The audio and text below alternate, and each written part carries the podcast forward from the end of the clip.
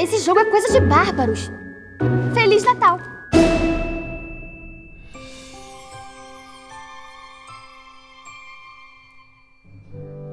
Olá, pessoal, sejam muito bem-vindos de volta ao podcast Harry Potter e o Advento de Natal. E... Nossa, é o Jovem Nerd? Nossa, muito animado.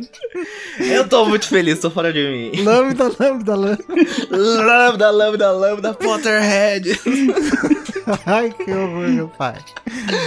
Peguem seu panetone, seu chocotone, sua rabanada, o que você mais gostar de comer e vem com a gente numa contagem regressiva para o Natal. Hoje é o segundo presentinho de Natal. Nós estamos no dia 2 de dezembro e nós vamos falar sobre ele mesmo, o polêmico, o submundo. o polêmico submundo da fanfic. Aê. Esse momento é todo seu, Lari. Pode entrar, gente. Com licença, com licença. Mas do que é esse episódio, Lara? Explica aí pra nós. Então, nesse, nesse episódio, a gente está com três convidadas, que são pessoas envolvidas na leitura, na criação de fanfics. É, Três usuárias. três usuários. Agora que eu entendi. É, que, e a gente sentou para conversar sobre o que que é fanfic, né? De onde vem, é, como se constrói, como é que, como é que se tornou de fato um submundo, né? Como que se tornou esse culto é, é, tão, tão complexo, né? E foi bem legal. Então vamos agora para ele.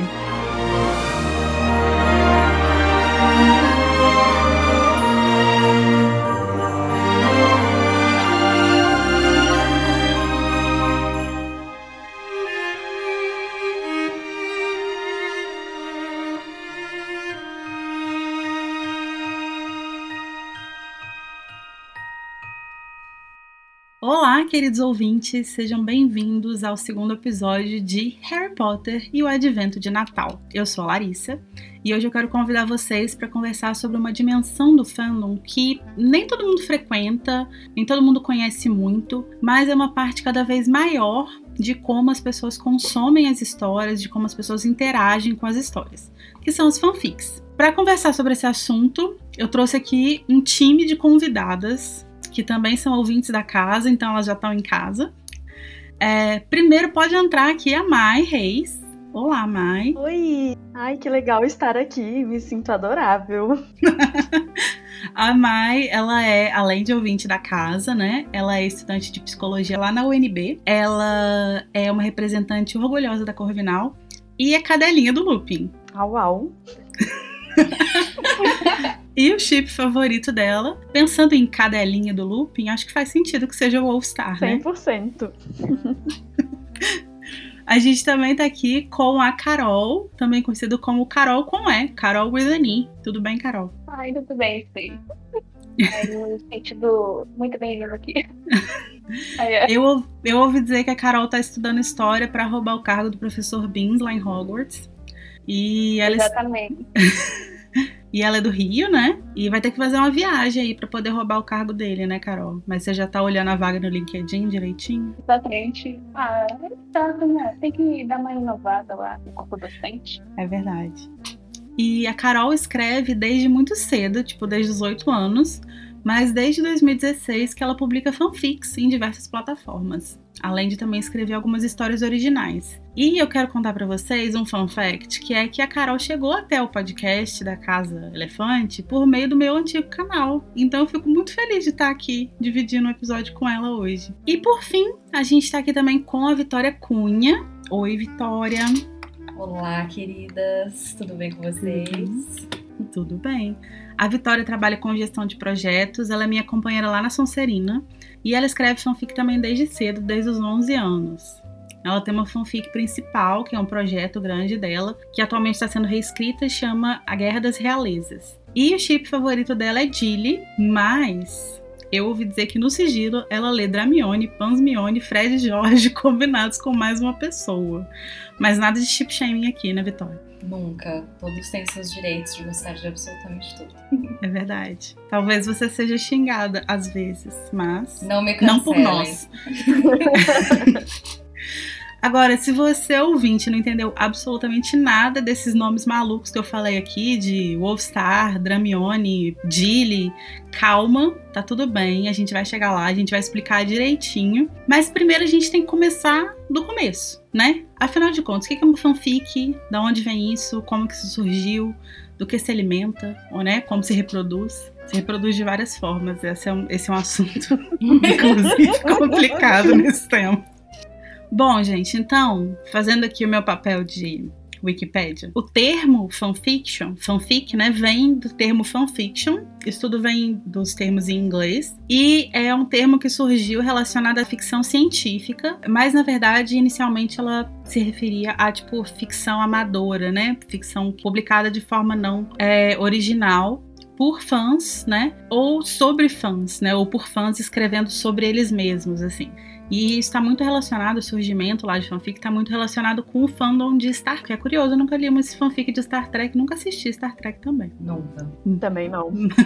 é uma coisa bem assim, as primeiras notícias que eu tenho sobre fanfic, acho que foi quando começou a se popularizar mais, era relacionado a Arquivo X. Mas o surgimento mesmo parece que tá lá em Star Trek. Eu fui direto para Harry Potter, gente. Eu só fui descobrir que tinha de outras muito depois. Eu, eu também. Não sei por que exatamente. Não, eu também descobri isso depois, mas assim, parece que ela começou a se popularizar, né, com o fandom de Arquivo X, que inclusive foi no fandom de Arquivo X que surgiu o termo chip. Ele surgiu do, da galera que chipava Scully e Mulder. Mas enfim, estou me adiantando. Então, para quem não conhece, né, fanfic, do que que se trata, né? Como que é uma fanfic? A fanfic, as fanfics, né, elas têm muitas formas a gente tem fanfic em texto, a gente tem fanfic em áudio, a gente tem fanfic em formato musical, né? Existe o que a gente chama de podfic, né? Que é tipo podcast, assim. Então elas têm muitas formas e elas têm muitos objetivos diferentes, assim, também, né? Tem algumas fanfics que vão procurar meio que consertar problemas na narrativa, ou às vezes preencher algumas lacunas que ficaram ali. Enfim, uma coisa que a gente não viu acontecer, né? Um espaço, um período de tempo que a gente não tem muita informação, e aí você, por algum motivo, quer desenvolver aquele momento ali. Ou você pode também é, é, alterar a história original, né? Você pode pegar uma história, aquela história original e transformar ela em um outro universo. É, às vezes pode ser por um crossover, então você vai pegar, por exemplo, o universo de Harry Potter e misturar com o universo de Crepúsculo, ou com o universo de Arquivo X, ou com o universo de K-pop.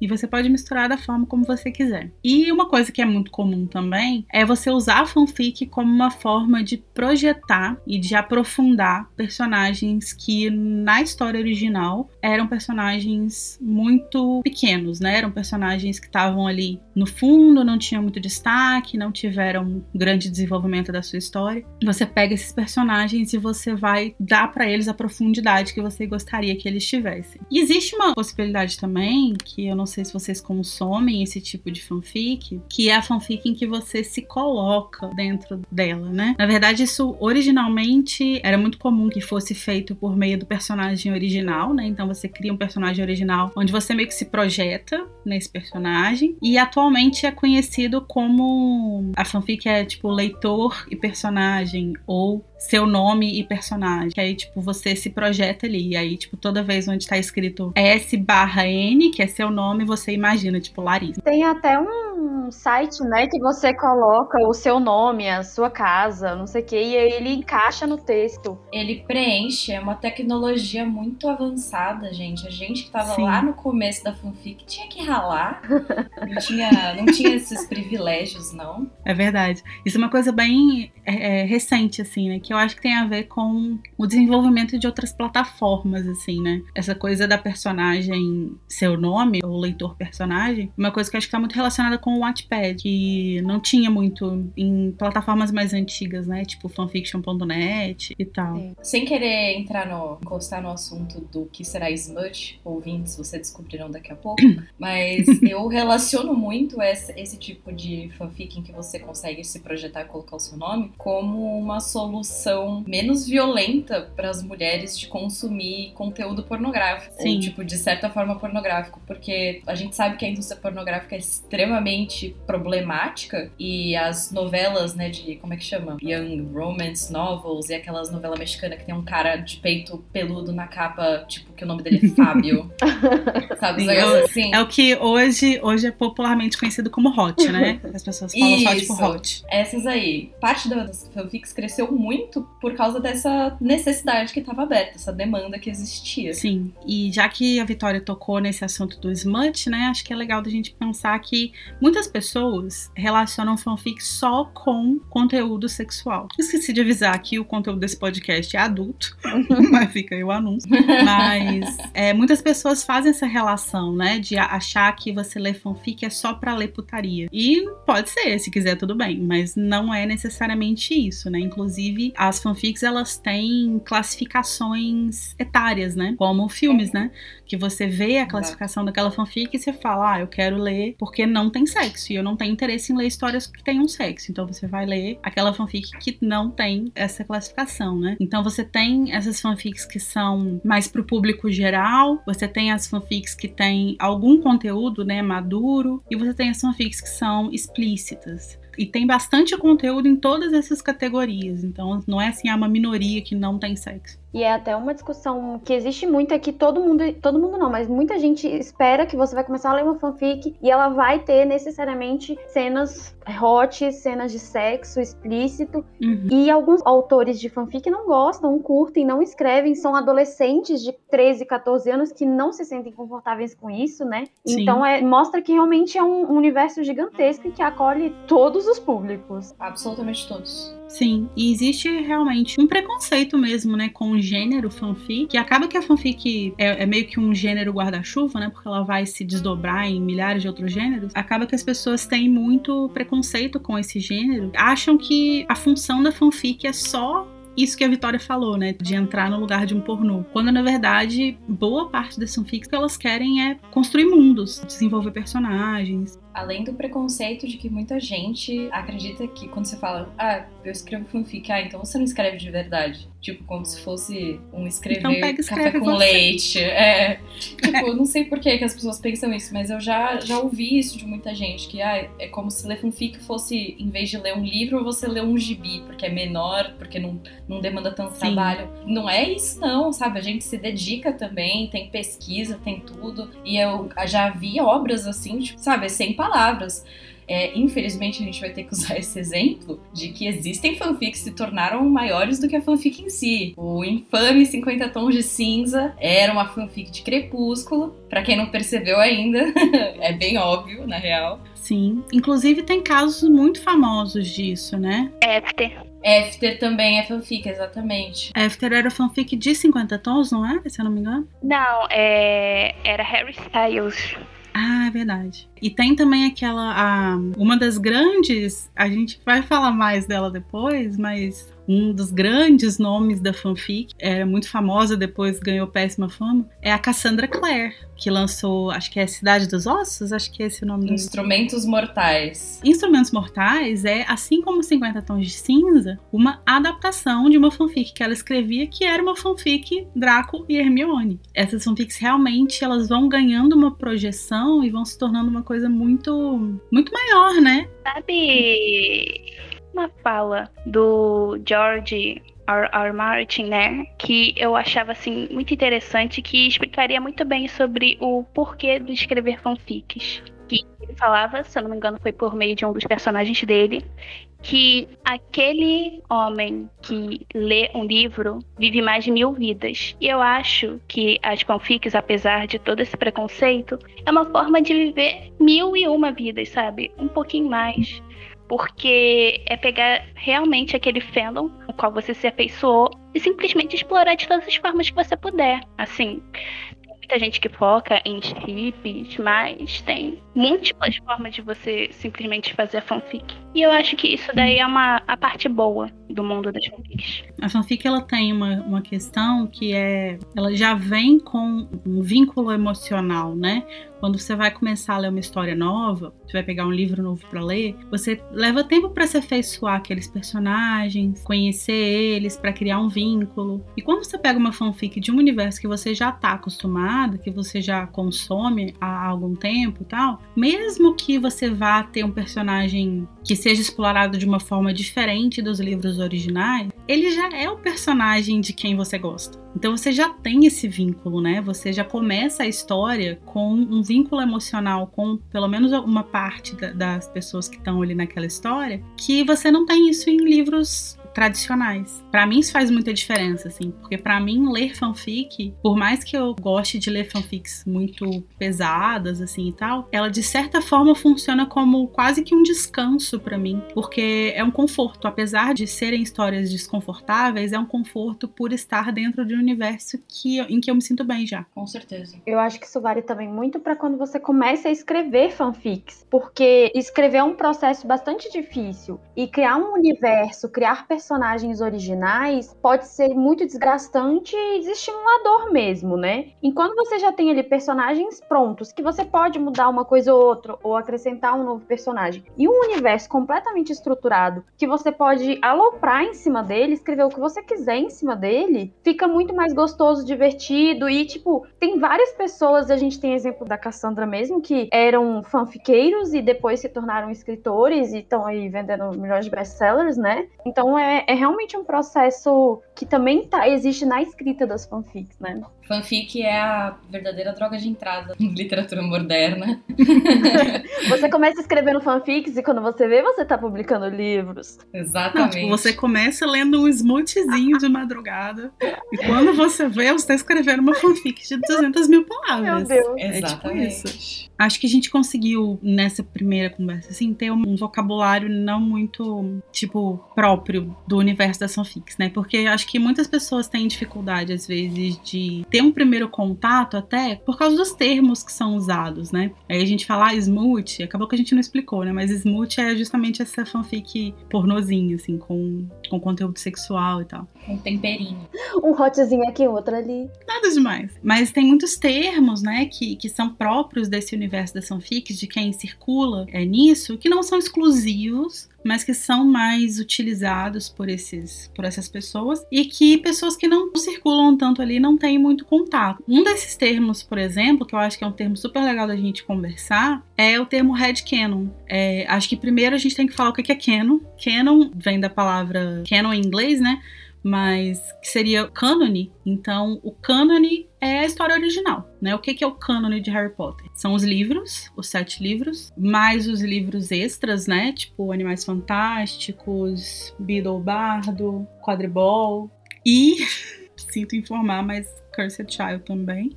Nossa, Ai, meu é coração. Assim, bom, mamãe disse que é, mas muitas pessoas adotam sua própria postura com relação a isso. Tem muita gente que fala, não, pra mim não é. Eu acho complicado. Eu acho que você pode aceitar que tem uma parte do cânone que você não gosta. Mas em tese é cânone. Os filmes já não seriam. Os filmes eles são um cânone em si, porque tem muitas coisas nos filmes que divergem dos livros, né? Então, esse conflito acaba tornando impossível que eles sejam os dois cânones do mesmo universo, né? Então acaba que se tornam universos separados. Mas aí, então a gente tem o cânone ou canon, né, que a gente fala, a gente aportuguesou aí, porque eu não sou obrigada a falar inglês. E aí a gente tem então o headcanon. O headcanon é um cânone que existe apenas na sua cabeça. Eu acho incrível esse conceito, assim, que é tipo o cânone da sua cabeça. Você que manda nele. E ele meio que é a sua própria interpretação, né, do cânone, de uma forma que não interfira na história. Então, tipo assim, se você virar e falar assim, ah, meu headcanon é que o Ronnie Weasley era comensal da morte na infância.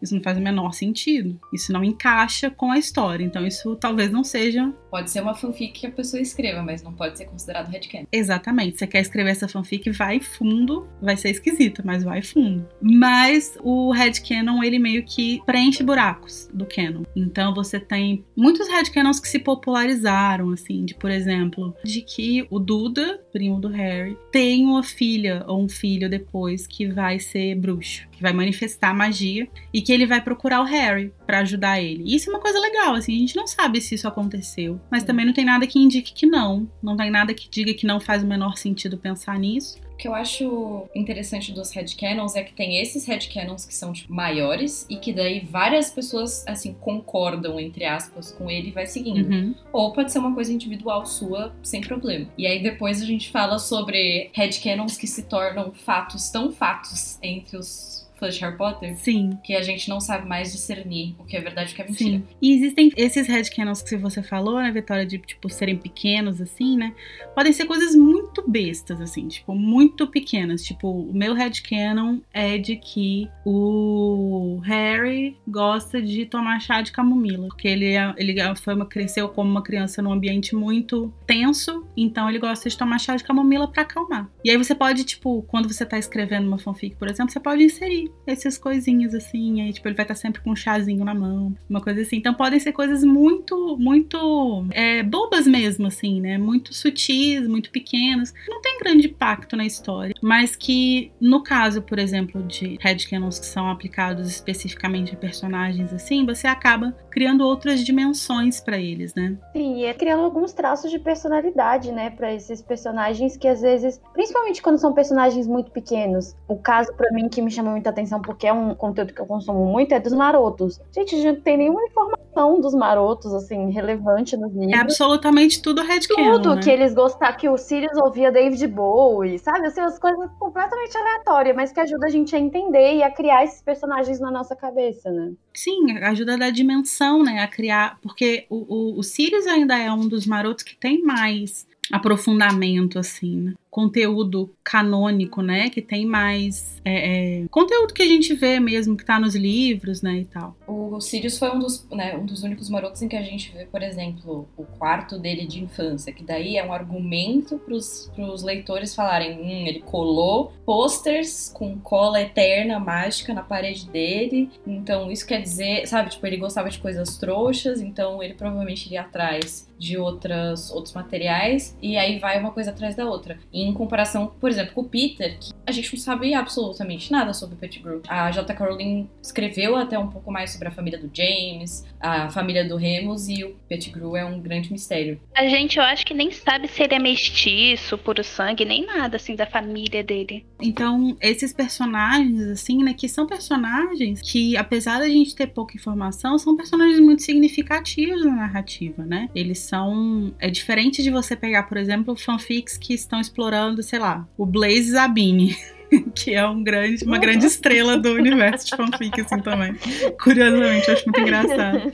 Blaze Zabine e Theo Notch, a grande dupla da Sonserina. Adorei. E isso é diferente, né? Porque são personagens que você não tem nada sobre eles, praticamente. E eles são bem personagens de, tipo, pano de fundo, assim. E aí você pensa, putz, como que o Pettigrew a gente pode ter tão pouca informação sobre ele? É um personagem chave, né? Se não fosse ele, metade das coisas ali não teria acontecido. Mas ainda assim, são personagens que a gente acaba tendo acesso às ações principais deles, né? Que são as ações importantes, as mais impactantes, mas a pessoa mesmo, né? Quem é o Pedro Pettigrew, quem é o James Potter, quem é o, o Sirius, é, são coisas que a gente conhece muito pouco, que a gente tem muito pouco acesso. Então o Headcanon meio que vai tentar. é, Preencher essas lacunas. exatamente. E isso é muito legal, né? Vocês têm headcanons bobos, assim, tipo coisas pequenas sobre seus personagens favoritos? Eu tenho um, que no caso é do Remus, que tem, né, esse headcanon que no caso ele seria chocolatra. Eu meio que aumentei falando que ele era fã de A Fantástica Fábrica de Chocolate. Amei! Amei. É porque o livro e o filme meio que passam mais ou menos dos 60, 70. Então, aí é meio que uma coisa que eu sustento. Aí eu tenho até fanfics, que aí ele tem altos papos com a Hope, por causa. A Hope, no caso, é a mãe dele, né? Com, me envolvendo com a fábrica de Ai, chocolate. eu amei. Nossa, eu amei muito. É, Isso já- agora virou um headcanon nosso. Sim, Foi adotado amei. oficialmente. O meu também é do Lupin, é, que o chocolate dele preferido é aquele tradicional inglês, ah, Mars, e que ele tem sempre um desse no bolso. Pra mim, é, é- isso é 100% verdade. Não é dos meus personagens preferidos, mas eu até coloquei na- no comentário da foto pra Larissa. Pra mim é Narcisa e Lúcio, os maiores fofoqueiros do mundo bruxo. Ai, gente, eu amo. Nada me tira da cabeça que o Lúcio chegava em casa assim, arremessava a bengala dele de cobra pra um lado. Querida, você não sabe o que rolou no ministério hoje. Exata, mano, pra mim é 100% a casa dos Malfoy, tipo, 100% Maria Fifi. Nada vai tirar isso Ai, da minha gente. cabeça. Eu, eu adoro. Acho que eu, sei lá, todos os headcanons sobre a relação do Lucius com a Narcisa são coisas que eu acho divertidíssimas, assim. Acho sempre muito engraçado. Snape fumante, gente. Se Snape não fuma, se tem uma pessoa no mundo que tem direito de fumar, é o Snape. O Lupin também fuma. Tem essa, nossa, certeza. Sirius, gente, todos os marotos fumantes, Sim, praticamente. gente, na década de 70, pelo amor de Deus, claro que todos eles Década de fumavam. 70, exatamente, né, gente? Ah, gente, eu, pra mim, assim, por, justamente por causa que a Mari, a Mai falou, por causa da época, 100% fumantes, e eu sigo o que foi estabelecido também no All My Young Dudes, que pra você, pessoal que estão ouvindo, uma das fanfics com mais impacto na internet dos últimos tempos é All My Young, e que o responsável pelo início do contrabando de cigarro em Hogwarts foi Remus Lupin, Obrigada, Remus, por esse mimo. foi Remus, 100% foi culpa dele. Olha, gente, além do Snape fumante, eu acho que meu headcanon do Snape é Snape punk, né? Snape emo, Snape emaço. É, tipo, o primeiro emo do mundo, né? Escrevia poeminha, gente. Com certeza absoluta. Quantas páginas ele não escreveu de poema na adolescência? pra Lily, ele começava Lily minha flor, e aí ele ia, assim, né, fumando cigarro. O pior, o pior poema da história. Vou falar Lily e Flor no mesmo, no mesmo verso. Aí existe um, um outro passo, né, depois dos headcanons, que é, por exemplo, acho que um ótimo exemplo aí que foi introduzido pela Carol quando ela falou sobre o chocolate do Lupin, é que existem headcanons que eles não têm muita base na realidade, eles não têm muita base, eles só preenchem uma lacuna ali, mas eles vão se popularizando, vão se popularizando, aí você escreve uma fanfic aqui, outra fanfic ali, e de repente já tem 5, 10 pessoas acreditando. E aquilo vai crescendo e vai, vai tomando uma proporção e se torna uma coisa tão grande que se torna o que a gente chama de fanon, que são criações dos fãs, mas que são assumidas como se fossem canon. E aí você tem às vezes dificuldade em diferenciar, né? Se torna uma coisa tão popular que você já não sabe se o Lupin realmente gosta muito de chocolate ou se alguém inventou isso em algum momento e todo mundo aceitou que sim. E isso vai realmente tomando uma proporção gigantesca, assim, né? O que é muito louco é que como a gente trabalha, a gente vive hoje num mundo com uma comunicação muito acelerada, né? E as pessoas consomem muitas coisas às vezes sem parar por ir lá no livro e buscar aquilo ali. E também a pessoa não vai parar pra vai ver lá porque o Lupin adora chocolate. Ele fala assim: "Ah, mas será que gosta mesmo?" Ninguém vai parar pra verificar essa informação. E as pessoas não sabem que aquilo nunca esteve no livro. E aí tem casos muito bons assim, tipo, Snape é é padrinho do Draco. Eu acho isso incrível. E, e absolutamente todas as fanfics que exploram a relação do Snape com os Malfoy colocam o Snape como padrinho do Draco. E as pessoas acham que esse é o motivo pelo qual ele. Queria proteger. Principalmente quando querem fazer o Snape querer pegar ou o Lucius ou a Narcisa. Isso também é outra coisa que não sei porquê. Assim, o Snape tá sempre com o Malfoy. Com certeza. Porque é incrível. Ele gosta de loiros. O meu grande chip, vocês sabem que é Snooping, mas eu sou uma grande entusiasta de Snucissa. Eu acho maravilhoso. Eu também. Eu já, todas essas de Snape padrinho pra- é, sempre era da Narcisa. Eu nunca peguei uma de Lúcius, mas sempre teve essa relação de que o Lúcio sempre tratou ela mal. E o Snape sempre tava lá junto e eles tinham desenvolveram uma amizade e que cresceu e porque eles se importavam muito com a Narcisa e eu acho isso ótimo. E aí ela pegou e falou assim: ah, deixa eu pegar meu amante e colocar ele de padrinho do meu filho. Uma ótima ideia. O que eu acho importante a gente falar é que, assim, gente, quando a gente. Eu, falando por mim, pelo menos, quando eu comecei a ler e escrever fanfic, eu tinha 11 anos. A internet, ela não era nem perto do que ela é hoje. E os livros ainda estavam sendo lançados. A gente não tinha um terço das informações que a gente tem hoje. Então, assim, quando você entra no mundo das fanfics e você, né, tem essa cabeça, né, um pouco mais é, influenciável, gente, eu tomava tudo com verdade. Absolutamente tudo. Eu não entendi ainda que aquilo não precisava ter uma base. Então, tipo, eu lia e eu falava: Nossa, eu sou uma péssima fã de Harry Potter. Como que eu não sabia disso? Mas isso é, muito, isso é muito curioso, porque até hoje isso acontece. Eu vejo muito isso no, no TikTok, assim, sabe? Das pessoas vendo vídeos em que as pessoas, ou por não saberem que não é verdade, né? Também terem sido engolidas ali pelo feno.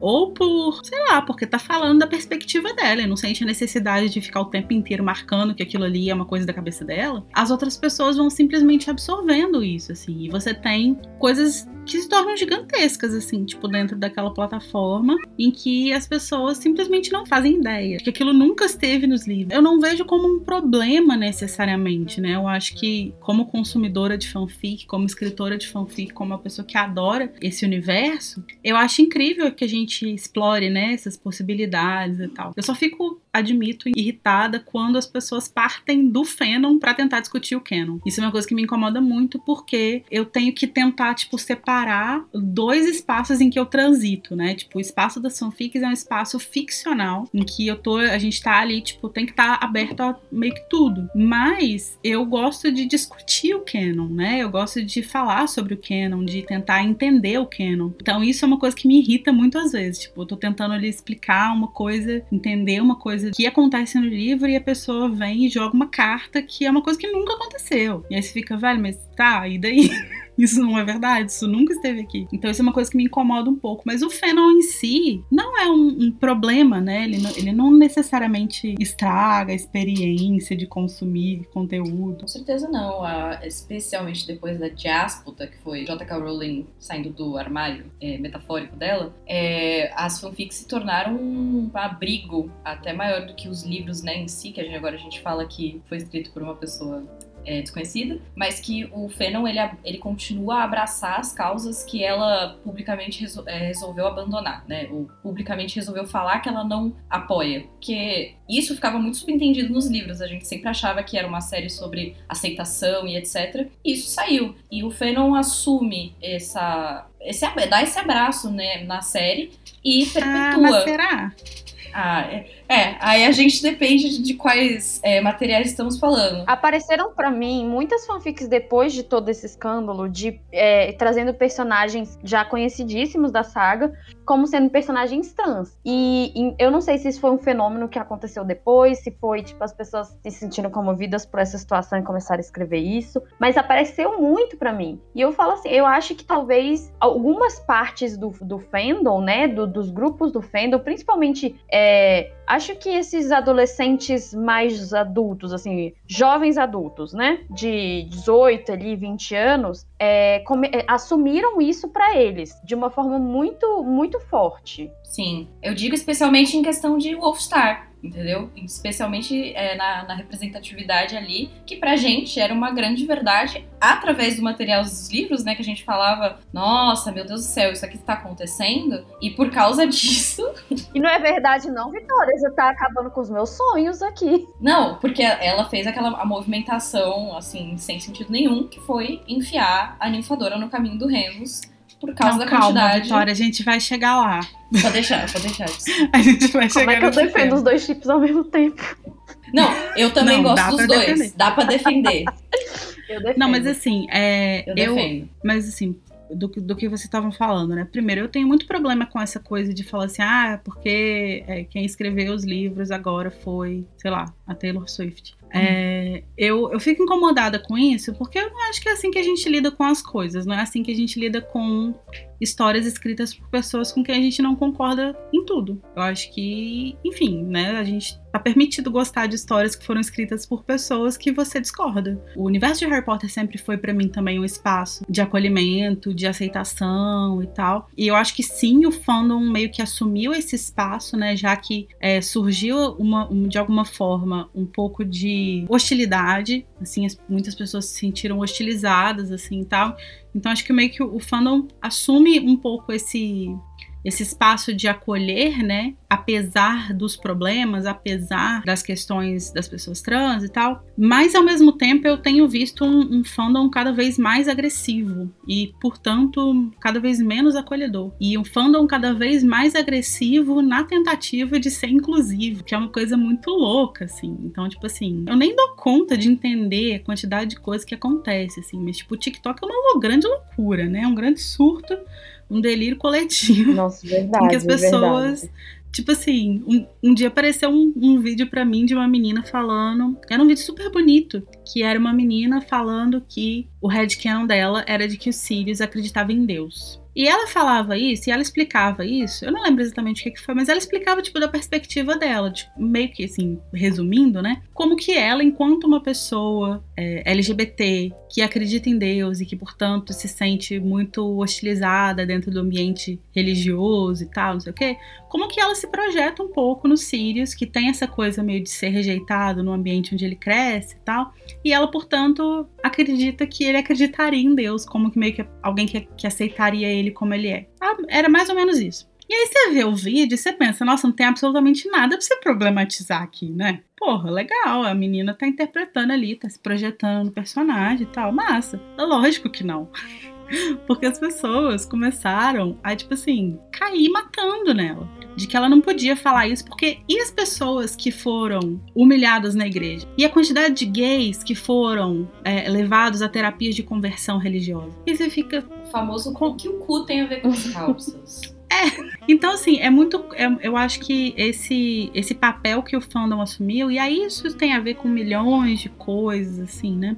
Que é uma coisa que vai vir, que a gente vai discutir um pouco num, num outro episódio desse especial, mas que tem a ver com, com o ambiente que a gente vive, né? A sociedade que a gente vive hoje e tal, que é essa coisa do policiamento, assim, né? Então você, tipo, não pode gostar de um personagem que tem problema. Você não pode gostar de uma história que foi escrita com pessoa que tem problemas. Tudo tem que ser perfeito, tudo tem que ser puro. Se não for puro, você não pode consumir. Então, a quantidade de gente que eu já vi, por exemplo, falando que você não pode chipar o All-Star porque o relacionamento dele seria tóxico. E daí, meu irmão? Não é um problema E meu. daí?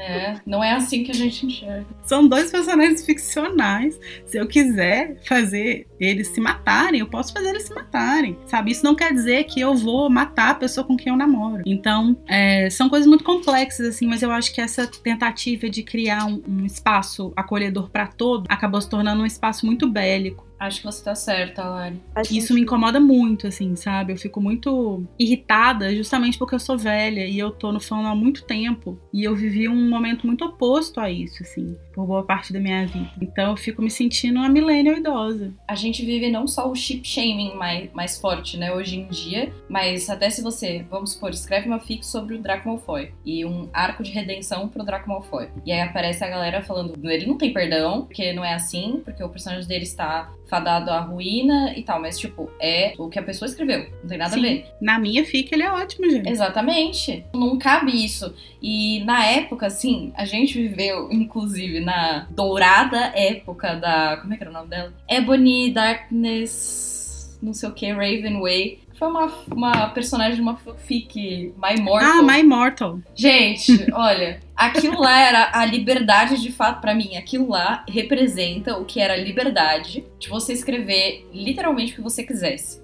E My Immortal foi um momento em que tipo, Foi o a auge. ah, Foi o auge daquilo ali, porque, tipo, tornou-se um ícone na comunidade da, de fanfic, porque, tipo, "Y- you go, girl, you're living your dreams. Faz aí o que você quiser. Não deixa ninguém te falar o contrário, faz o que você quiser. Mas isso é muito curioso, porque realmente é tipo, as fanfics e a forma como as pessoas lidam com elas vão ser de fato reflexos do momento social que a gente está vivendo, de como a sociedade, de como a gente lida com a ficção em geral, né? De como a gente lida com os livros que a gente consome, com os filmes que a gente consome. Eu acho que isso vai, é, assim como qualquer outro produto cultural, né? Como qualquer produto artístico, as fanfics vão ser também criticadas, rejeitadas ou amadas da, mem da mesma forma, né? Com os mesmos critérios, assim. Eu acho que reflete muito também a quem consome, porque eu não sei, eu tenho a sensação de que eu não vejo gente da minha idade, mais velha, né, fazendo esse tipo de comentário ofensivo. Quer dizer, se eu falar que eu nunca vi, é mentira, mas eu vejo muito pouco, são muito mais gerações mais novas de fãs, que são uma geração que é muito nesse sentido de que você tem que agradar todo mundo ao mesmo tempo, né, em todos os aspectos, e eles levam isso pra fanfic também. Então eu tenho um pouco essa sensação de que é meio relacionada à geração, essa geração TikTok mesmo, que, que, é, que é o boom. É, e eu acho que assim, eu acho que a questão do TikTok ela é meio que.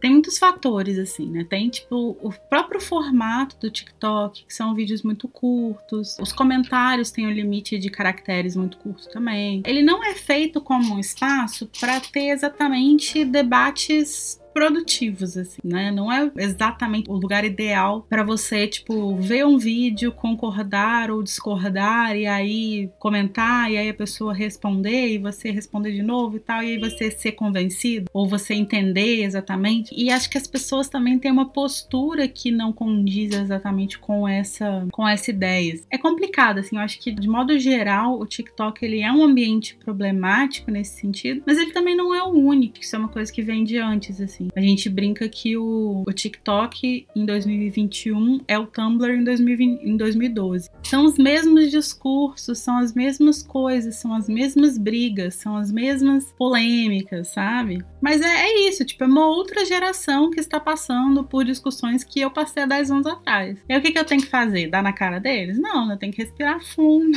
Falar, amigo, então, lê um cadinho, vai ler o livro de novo. Então, ó, vou te mostrar aqui, ó, no livro. Enfim, é uma questão de ter paciência, assim, né, com quem tá começando. mas, mas às vezes é difícil. Eu tenho um pouco de preguiça. Mas a gente já falou bastante aqui sobre chip, né?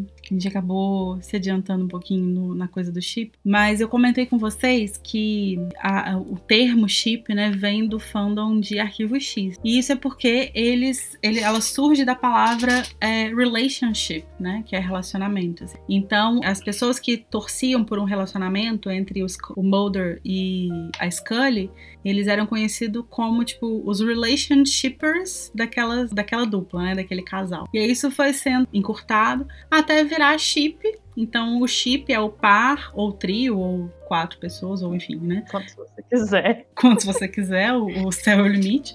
Mas é o grupo de pessoas que você gostaria que tivesse uma relação sexual ou romântica. E os shippers, né, são as pessoas que estão interessadas naquele chip. São as pessoas que defendem aquele chip, acreditam naquilo ali, que gostam de ler sobre aquilo e tal. E é muito curioso porque no lá na minha época, quando eu comecei a ler fanfic, tinha umas nomenclaturas que hoje a gente não vê mais, né? Mas tinha, tipo assim, chips gays eram conhecidos como slash. Ai, é verdade. Eu esqueci disso. Né?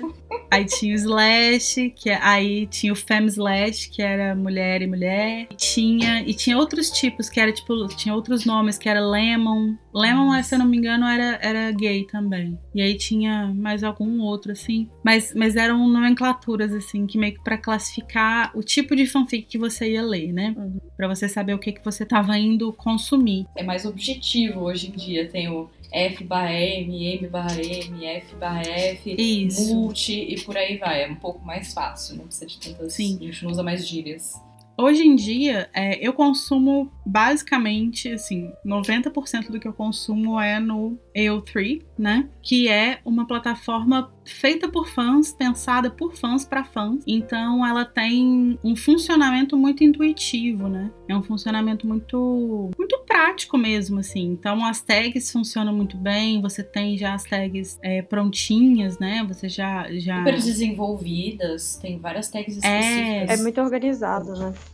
É, bem bom. Muito, é muito difícil você não encontrar coisas lá, né? É um sistema muito fácil de se navegar, assim. Tem muita coisa, né? Tem muito, muito conteúdo lá dentro. E necessário, já que o fanfic.net, não sei o que vai acontecer com ele, mas eu, eu inclusive, eu comecei no fanfiction.net, eu achava que só existia o fanfiction.net.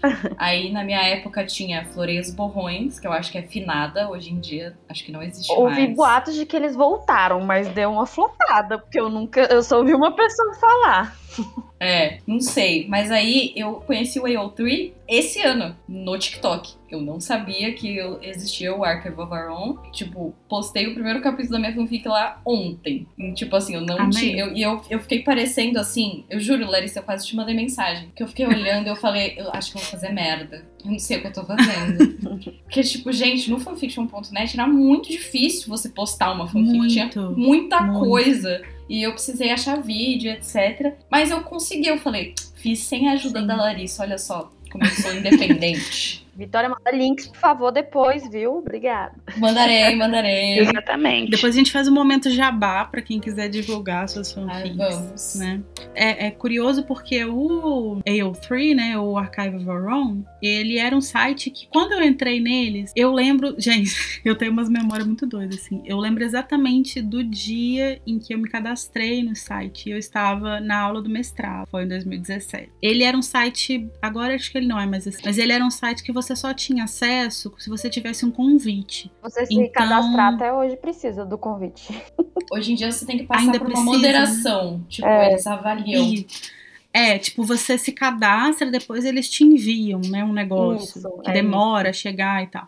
Isso. Mas antes disso, é quando eu entrei já era assim. Mas antes disso, você só conseguia com um convite pessoal. Então, tipo assim, Tipo Orkut, gente, o começo do Orkut. é, exatamente, Nossa! exatamente. Tipo, a Mai tinha uma conta no, no coisa e aí ela tinha, ela podia com- me convidar. E aí, se ela me convidasse, aí eu poderia entrar. Mas era uma, era uma coisa bem fechada, porque acho que justamente para evitar as tretas todas, né? Igual teve no, no fanfiction.net e tal. E Só que aí ele foi- eles foram se expandindo, né? E hoje eles têm uma moderação muito presente, muito, muito importante para manter esse espaço funcionando, mas ainda assim eles conseguiram dar uma, uma abertura maior para as pessoas poderem circular ali, né? Eu uso também muito, quer dizer, tô querendo sair e me livrar dele, que é o famosíssimo Watchpad, que é mais recente, né? Eu postava muito no Nia quando eu era mais adolescente, também outro que não sei que fim Finado. teve, é, morreu. Hum. Mas o Watchpad, ele também é uma plataforma um pouco louca, porque tem gente postando fanfic, tem gente postando obras originais ali no meio, é uma bagunça. Sim. Eu não sei lidar com o Wattpad, eu tenho. Eu também eu não. Não consigo entender, Na gente. verdade, eu tenho meio que um receio de postar fanfics no Wattpad. Tanto que eu tenho uma, um perfil lá, mas eu só posto as minhas originais. Porque, se eu não me engano, ao contrário da outra plataforma que eu costumo é, publicar, que é a Spirit Fanfiction, o Wattpad ainda por cima, ele tem um... Ele é muito vago nos direitos autorais. Uhum. Meio que, tipo, você dá um clique como se o autor tivesse te dado a permissão de publicar uma fanfic sua. Sim, Aí eu meio que tenho um receiozinho, assim. sim. Eu não mexo muito Depois não. que eu vi algumas pessoas com problemas de direitos autorais, eu interrompi a publicação da minha fic lá. Tô até tentando migrar pro, pro AO3, porque, né, enfim, complexo. Mas ele é, ele é um site que, assim, como é muito fácil postar nele, é muito simples. É de, é de um nível de simplicidade que, assim, eu fico chocada. É a suruba das fanfics. Eu tenho, assim, de tudo que você puder imaginar, do E o que mais tem é suruba. Exato, e daquela bem mal escrita também, né? Que acontece também. Mas é interessante também ver os adolescentes ali dos seus 12, 13 anos, como um dia eu estive tentando escrever fanfics. É um processo legal. Sim. Eu tenho muito problema com o Wattpad porque eu acho o sistema de busca dele muito ruim. Então, às vezes eu quero encontrar, ou às vezes eu não sei usar. Mas assim, é, às vezes eu quero encontrar uma fanfic e eu não consigo achar. Então é diferente de você, tipo, entrar no AL3 e falar assim, ah, eu quero ler uma fanfic de, sei lá, Harry e Luna. Aí você vai lá e você acha a tag. E aí você vai achar todas as fanfics de Harry Luna. Se você joga Harry Luna no Wattpad, ele não vai te dar esse resultado. Ele vai te dar um resultado diferente. Então é, é- eu acho ele muito mal elaborado nesse sentido, assim. E isso é uma coisa que me dá gastura. Porque eu não tenho tempo de ficar cavando as coisas pra achar o que eu quero, gente. Eu quero uma coisa rápida, fácil. Eu lido com o ali. Wattpad da mesma maneira que eu lido com o TikTok. Eu sou uma telespectadora passiva. Não mexo, só, só leio. Eu cheguei a fazer uma conta no Wattpad uma vez quando eu fiz a tradução de uma fanfic, mas aí eu vi que eles não autorizam tradução. E aí Ah, eu é? fui, tipo, caçando lugares pra postar aquela tradução por fim. Eu falei, quer saber? Foda-se. Tem essas E aí- categorias também que a gente não falou. É, Fix aí traduzidas. só no AO3. Fix traduzidas são uma grande categoria, porque daí uma, a comunidade se junta pra poder passar essa fanfic né, em outras línguas. Isso é uma coisa muito legal dentro da comunidade de fanfic. E Sim. também existiam, não sei se existe mais, os betas, que eram as pessoas que você contatava na comunidade, ou né, que era, Uhum. eram amigos seus que faziam a edição da sua fic. Tipo, você mandava Sim. como se Que é fosse muito pra importante, editora. né? Sim, 100%. Não, né? Ver se tem algum erro, se a, fanfic, a fic causa aquele impacto, a história faz sentido. São essenciais. Sim. Mas, voltando nos chips rapidinho, só pra gente deixar isso pra trás, e aí a gente pode entrar mais nesse, nessas peculiaridades dos espaços de produção, que eu acho que tem umas coisas legais pra gente conversar. Algumas coisas interessantes, assim, sobre a ideia de chip, né? Tipo, nem todas as fanfics vão trabalhar só com casais que não aconteceram nos livros. Tem muitas fanfics que vão seguir ali os casais canônicos, né? Vão seguir os casais que estavam lá no livro e tal. Existem muitas fanfics também que vão explorar outros relacionamentos, que eu particularmente, né, individualmente, acho muito mais legal, porque o casal que tá no livro tá lá no livro, né?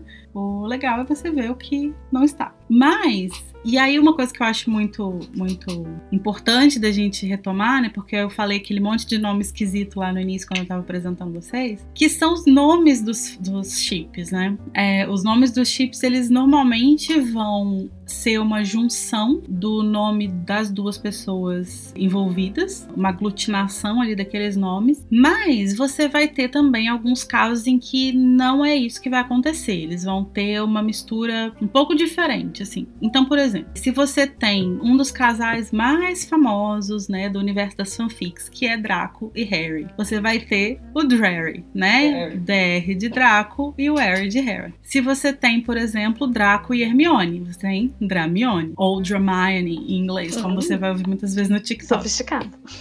Se você tem, por exemplo, o Snape com os Sirius, aí é, eu adoro esse nome, Snack, que é tipo SN de Snape, Lanchinho da tarde. Marmita que chama.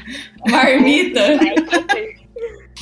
Mas existem alguns nomes também que vão, tipo, diferenciar um pouco, assim. Então, por exemplo, um chip muito famoso, já foi mais, assim, já foi mais badalado, que é Harry e Hermione. Ele ganhou o nome popular de Harmony, né? É verdade. Então, as pessoas que chipavam, né, Harmony eram chamadas de Harmonians.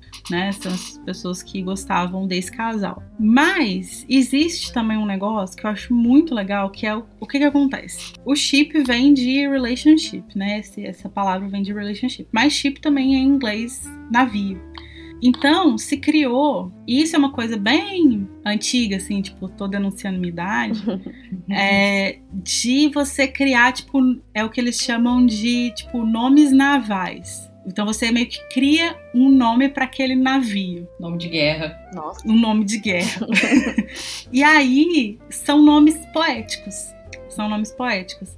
E aí você tem, por exemplo, é daí que vem o Wolfstar. É por isso que o Wolfstar chama o Wolfstar e não uma junção do nome do Sirius e do Lupin. O Wolfstar é meio que o nome poético, né, de Sirius e Lupin. E aí você tem vários assim que são tipo, por exemplo, o Dramione, Leather and Libraries. que- Olha, eu não sabia dessa. Também não sabia. Essa é nova pra mim. Uau! Draco e couro. Draco e couro. Sim. isso é incrível. Isso Ai, é culpa Deus. da Cassandra Clare. Isso é culpa da Cassandra. Na fanfic dela lá, que eu não lembro o nome, mas a fanfic dela que foi muito famosa, ela colocou, tipo, o Draco usando uma calça de couro. Isso se tornou uma, uma meio que uma piada interna e foi virando meio que um fandom, assim.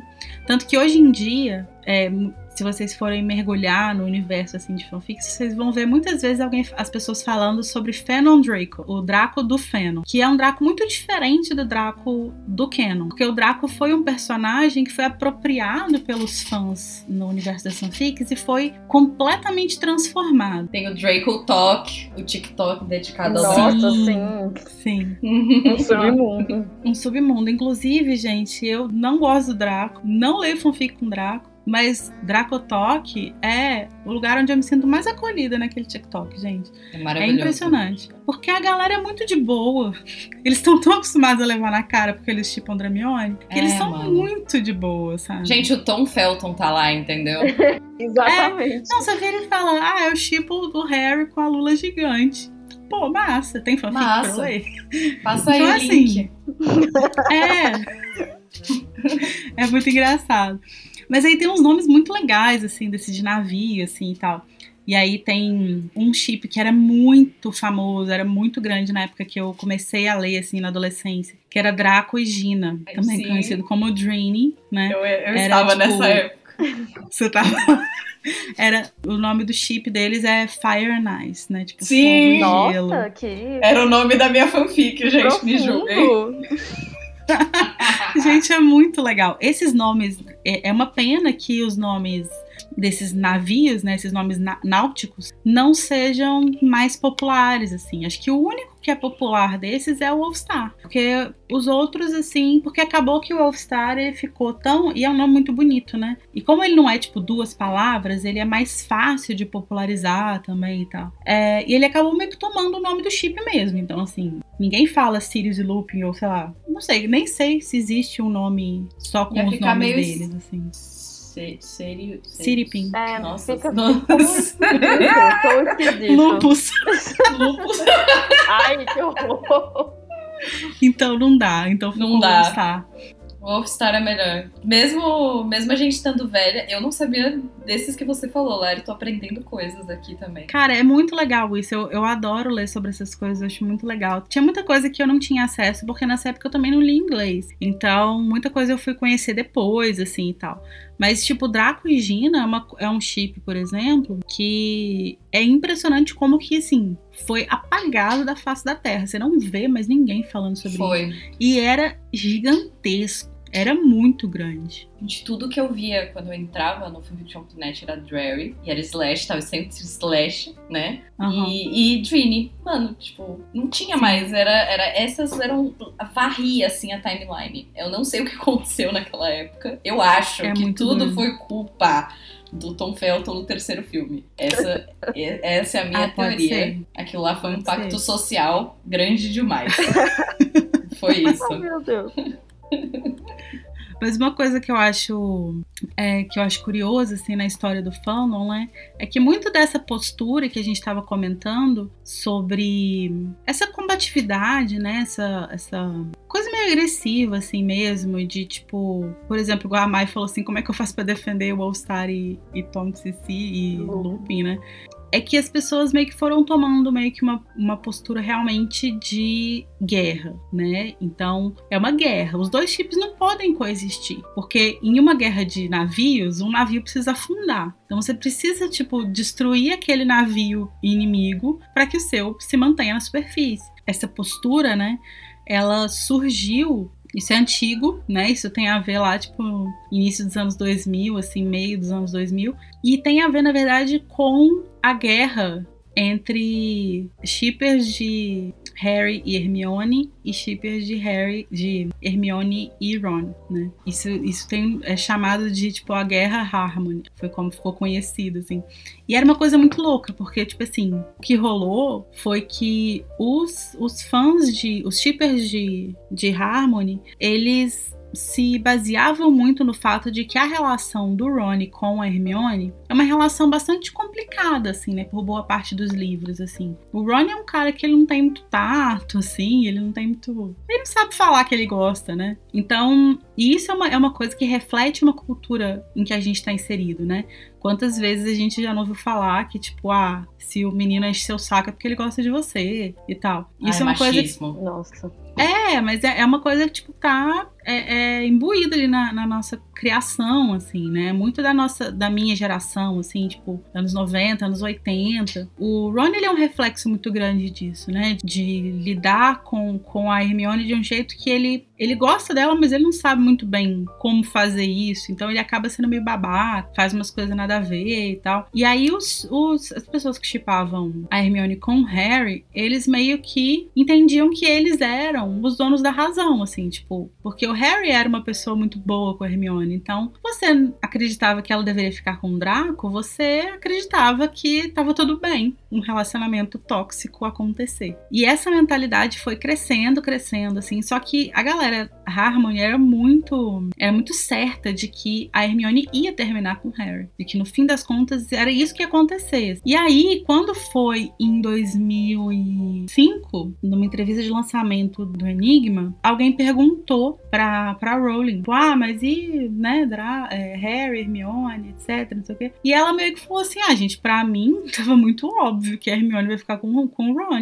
Tem pista aí na saga inteira, né? E não, não é nem o uma, uma possibilidade ela ficar com o Harry. E aí as pessoas, tipo, ficaram muito putas, assim, as pessoas que chipavam Harry e Hermione, elas ficaram muito putas e elas assumiram cada vez mais essa postura de as duas coisas não podem coexistir. E aí se tornou muito mais uma coisa de, tipo, esse conflito foi se pessoalizando, assim. Então, tipo, não é, ah, você chipa esse chip e esse chip é errado. É, você chipa esse chip, então você é errado. Você acredita que tudo bem em relacionamentos tóxicos. Você deve ser um namorado tóxico. E isso foi se tornando uma coisa muito pessoal, assim, né? E aí se torna essa postura de, tipo, ter que derrotar né? Você tem que derrotar, você tem que acabar com aquele outro chip pro seu chip, que é o chip que você gosta, poder continuar existindo, assim. Isso é uma coisa que a gente vê até hoje. Eu acho o caso Wolfstar e Remador é muito é muito simbólico assim nisso também. Talvez seja o grande Harmony versus Ron e Hermione dos nossos tempos, assim. O engraçado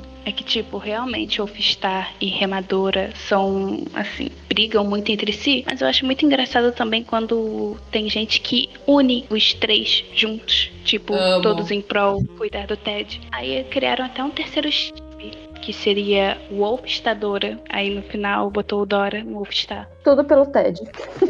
Exatamente. E também, tipo, por exemplo, é, um, chipar uma coisa não anula outra. Até porque você pode, por exemplo, na, no meu headcanon, Wolfstar e Remador acontecem em momentos diferentes, né, gente? O Sirius morre, infelizmente, acontecem. Spoiler alert, ele morre no final, né? Poxa, Mai. Como é que você solta essa informação assim? então, assim, pode acontecer depois, ué. O, o looping pra mim é pessoal e ele pode ficar com o que ele quiser. Uma hora o Sirius, outra hora a Tonks e tá tudo bem. De vez em quando os dois juntos. É, hum. Eu, o único problema que eu vejo nos dois juntos é que o Sirius e a Dora são primos, né? Eu fico uma coisa meio Sim. Ah, mas quem não é primo naquele mundo, gente? É todo mundo primo. Todo mundo parente, é verdade. Mentira. É. Na, na família Black não tem como ter esse discernimento, né, gente? Não dá pra ter esse, esse tipo de critério, você não pode usar. Senão você não pega ninguém. Aí o nome das crianças vai ser Fulano Black Black. Exatamente. Black Black. Mas já que a gente tá falando de Wolfstar, acho que a gente pode comentar a grande. O elefante na casa, como diz o Igor, né? A grande é- cisão. Sim, que é essa grande, essa grande história que circula já há um tempo no fandom de que é, o grande problema com o chip, né, Lupin Tonks, é que ele foi criado como uma reação da Rowling às pessoas que estavam criando conteúdo Wolfstar, né, que estavam postando fanfics Wolfstar e tal. O que, que vocês acham sobre isso? Essa era uma discussão na época, porque assim, eu tenho a sensação de que essa discussão ela começou a surgir quando a Rowling começou a, a ter essas associações transfóbicas e como uma justificativa para o comportamento dela. Então, assim, eu não sei, para vocês que estão no fandom há mais tempo, isso era uma discussão na época? A gente ficou sabendo depois. Assim, é, eu acho que é exatamente, eu tô dando a minha opinião, né? Depois eu trago fatos, mas assim, a minha opinião é que é exatamente isso que você falou, Mai. Eu acho que é, existe uma postura com relação às problemáticas da Rowling hoje em dia, que é de tipo assim, a partir do momento que ela se mostrou transfóbica, eu preciso demonstrar que ela é também absolutamente tudo que tem de ruim. Então, se ela é transfóbica, lógico que ela é homofóbica. Se ela é homofóbica, lógico que ela é racista. Se ela é racista, é lógico que ela é não sei o que lá. Então você vai, e aí você vai meio que buscando é, vieses de confirmação para isso. Exato. E, e eu acho isso muito problemático, porque assim, igual eu falei antes, é, eu acho que é, não tem problema nenhum você gostar de uma obra de uma pessoa que tem que, que defende coisas que você discorda. Não acho que você só possa consumir conteúdo de pessoas perfeitas, de pessoas que estão 100% certas o tempo inteiro, até porque é, isso é uma coisa muito complicada de você avaliar. Mas eu acho que existe também uma, um problema que é que, tipo assim, as pessoas meio que foram voltando e foram buscando essas, essa essa confirmação e se criou um mito em torno de um evento que aconteceu, assim, né, de, de um acontecimento dentro do fandom. E aí um dia alguém virou e falou assim: olha, é isso, isso aqui. E aí é muito mais fácil você pegar essa teoria e só reproduzir do que você ir lá descobrir se foi isso mesmo mesmo e tal. Então acho que isso é uma coisa que foi se polarizando e eu acho que justamente nessa esteira, assim, sabe? De, tipo, tentar provar que se ela é transfóbica, ela também é absolutamente tudo que tem de ruim no mundo, assim. E aí ela não pode ter uma coisa boa. E aí você precisa provar. E aí chega nos extremos de, tipo assim, você virar e falar assim: ah, porque ela escreve mal. Então por que você tá lendo o livro dela? Ah, aí ela, ah, porque ela escreve mal, mal, não. porque a história dela é ruim. Então, gente, então vai viver a sua vida. É. A gente pode falar várias coisas, discutir sobre várias coisas, mas não dá pra falar que ela escreve mal, hein? Isso, isso é inviável. inviável. Sim. Mas o que que aconteceu? Deixa eu só resumir então o que que foi esse caso, né, que aconteceu. A gente tem ao longo da história do fandom, é, não só do fandom de Harry Potter, mas de todos os fandoms que produzem fanfics e tal, conteúdos feitos por fãs, né? É, a gente tem várias tretas entre os criadores originais e os criadores derivados, digamos. Na época que comecei a consumir fanfic, por exemplo, no início dos anos 2000, toda e, isso vocês conseguem encontrar ainda se vocês entrarem no fanfiction.net, em outros sites mais antigos assim, e forem olhando fanfics antigas, vocês vão ver que em absolutamente todas as fanfics elas começam com tipo assim, disclaimer, esses personagens pertencem a J.K. Rowling, tal, Eu né? fiz isso. Sim, sempre fiz. Porque é uma forma de você, tipo, provar que você não está roubando o conteúdo dela. Você está dando crédito para aquele escritor e o que você está criando é com base naquilo ali, né? Você não está dizendo que aqueles personagens são seus. Isso era feito porque em vários momentos a gente teve autores processando escritores de fanfic por violação de direitos autorais, né? É, um caso muito famoso é o da Anne Rice. A Anne Rice, por muito tempo, os- ela é ótima, mas, Mas mas por muito tempo, tipo, é, as pessoas não podiam postar fanfic de, de entrevista com vampiro porque ela processava na cara dura, assim. E aí os sites pararam de aceitar. Então, tipo, os sites não aceitavam, assim. E aí, quando foi, tipo, no início dos anos 2000, com o, o lançamento dos filmes, alguns escritores de fanfic de Harry Potter começaram a receber cartas da Warner Bros. falando que eles iriam. que eles tinham que tirar aquele conteúdo ali, porque aquele conteúdo não era deles,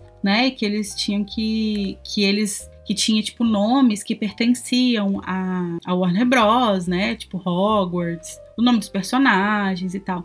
E essa galera era todo mundo, tipo, 12 anos, 13 anos, assim, era uma galera muito jovem, assim, né? E eles organizaram, tipo, um boicote. E foi um boicote que realmente impactou, assim, porque era não era um fandom grande como que a gente tem hoje, então proporcionalmente foi muito impactante, né? E eles ficaram tipo um tempo lá sem consumir nada que viesse da Warner Bros. Eles só compravam conteúdo da Rowling, então compravam os livros originais, mas não consumiam filme, não compravam nenhum produto licenciado pela Warner e tal. E aí a, a Warner perdeu tanto dinheiro que eles voltaram atrás. Voltou a permitir que eles usassem esses conteúdos que tinham direitos autorais, né, que estavam registrados, desde que fosse sempre colocado na- nos textos, né, que esse conteúdo não pertencia ao escritor, pertencia à Warner ou, ou a J.K. Rowling. Isso foi um caso, assim, isso é, é um dos aspectos dessa coisa toda do All Star, né? Tudo começa com essa coisa dos direitos autorais. E aí depois a gente tem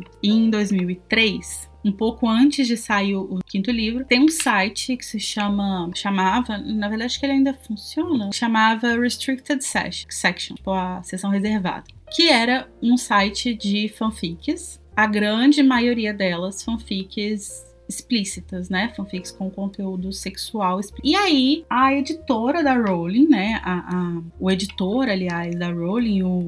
Ah, agora esqueci o nome dele. é, envia uma carta para o, o dono dessa. Desse, os donos desse site. Falando que eles deveriam retirar esse site do ar, porque o conteúdo de Harry Potter tinha direito autoral que pertencia a Rowling, e que esse site tinha conteúdo de fanfic com conteúdo sexual explícito baseado nesses, nesses conteúdos com direitos autorais. E aí, aí nessa carta ele falava, né, que a Warner tinha muita preocupação com isso, que eles tinham, eles detinham os direitos dos filmes e das mercadorias, né, da- dos produtos licenciados e que eles tinham muito muita preocupação com isso e que eles gostariam que esse site fosse retirado do ar porque o conteúdo era se- sexual e ele estava associado a uma série de livros infantis. Então, qualquer criança que procurasse por Harry Potter no Google, que naquela época não era Google ainda, mas qualquer pessoa que procurasse, tipo, num buscador, assim, poderia chegar facilmente até esse esse site. E esse site não tinha, tipo, checagem de idade, não tinha nenhuma, nenhuma medida de proteção contra menores de idade acessando. E aí, então, o que se tem no caso J.K. Rowling versus Wolfstar, é isso. O que as pessoas falam é que em 2003 a Rowling mandou essa carta para esse site que tinha fanfics, Wolfstar, e que ela pediu para eles retirarem e tal, que ela estava incomodada com isso. E que aí, por causa disso, por causa da quantidade de conteúdo Wolfstar que estava sendo publicado, ela se incomodou e aí por isso ela resolveu criar o relacionamento do Lupin com a Tonks. Eu não tenho como entrar na cabeça da Rowling e saber por que, que ela criou o relacionamento dele com a Tom. Mas a verdade é que, com relação a esse site em si e com relação à postura da Rowling com o Wolfstar, não faz sentido pensar que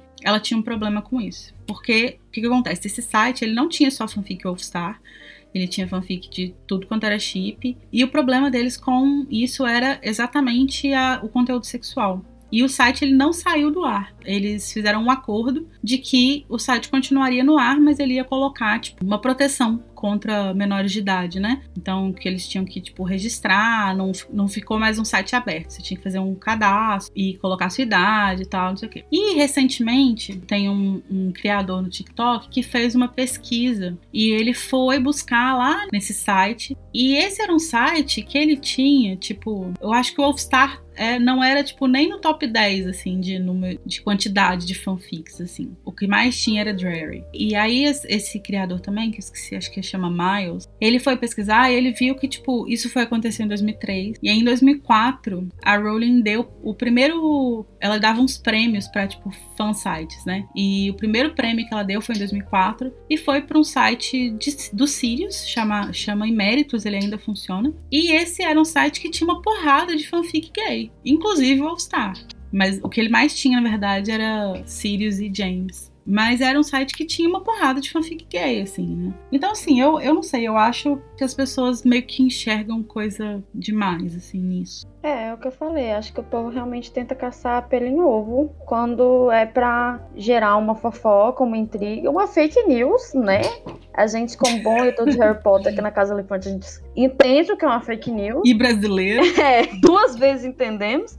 E assim, é procurar pelo em ovo, é colocar um, uma. é criar uma notícia que realmente. baseada em, em, em fatos que realmente aconteceram. para falar de uma coisa que não é verdade. E é uma coisa que, tem, que a gente tem visto, a gente, acho que a gente já até discutiu aqui agora, nesse, nesse momento. Certos movimentos estão acontecendo no fandom e esse é um deles, né? Desde que a Rowling teve essa situação, a gente. A gente não, porque eu não, não, me incluo nesse grupo, mas muitas pessoas têm criado esses, esses pepinos aí à toa, desnecessário. E, e é curioso, porque assim, hoje parece que, assim, quando a gente olha pro fandom hoje, parece que o All-Star é uma coisa que realmente, assim, incomodaria muito a Rowling, porque é um negócio gigantesco. Mas, gente, o All-Star não era nada no início dos anos 2000, assim. Ele não, é, não era um chip grande, sabe? Não era, não era popular como é hoje. Não tinha, sei lá, nem 10% da popularidade que tem hoje. Eu acho que é tentar analisar um momento com um olhar muito viciado no que a gente vive hoje, assim, sabe? Então, não sei, não, não sei se faria sentido, sabe? Tipo, ela ficar tão incomodada.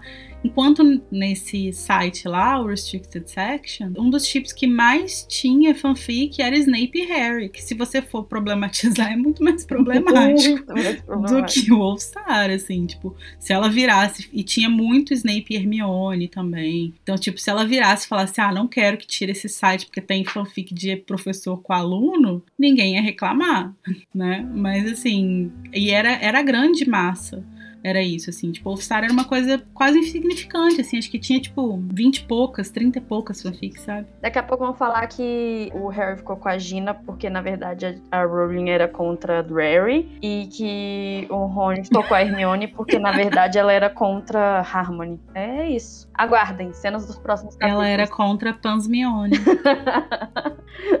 Mas essa, essas histórias do fandom é muito engraçado, assim, né? Porque nos anos 2000, também no início dos anos 2000, assim, teve um movimento muito conservador, assim, de... Isso foi meio que na esteira, né? Essa, esse processo da, da Warner contra esse site é, foi 2003 e, tipo, em 2002 a, o fanfiction.net apagou uma caralhada fanfic deles que era tipo classificada como que é, na classificação deles é o NC17, né? O explícito, né? O, que tem conteúdo sexual. Tanto que até hoje tem muita fanfic sexual no fanfiction.net, mas na verdade desde 2002 é proibido. Eles se, você, se eles encontrarem eles podem apagar, assim, tipo tá nas diretrizes. E foi um movimento conservador muito grande assim que rolou no início dos anos 2000 assim, e tal. Uma coisa que eu acho muito legal é que é, durante muito tempo, hoje eu não sei como que isso tá, mas por muito tempo, a, depois que rolou essas,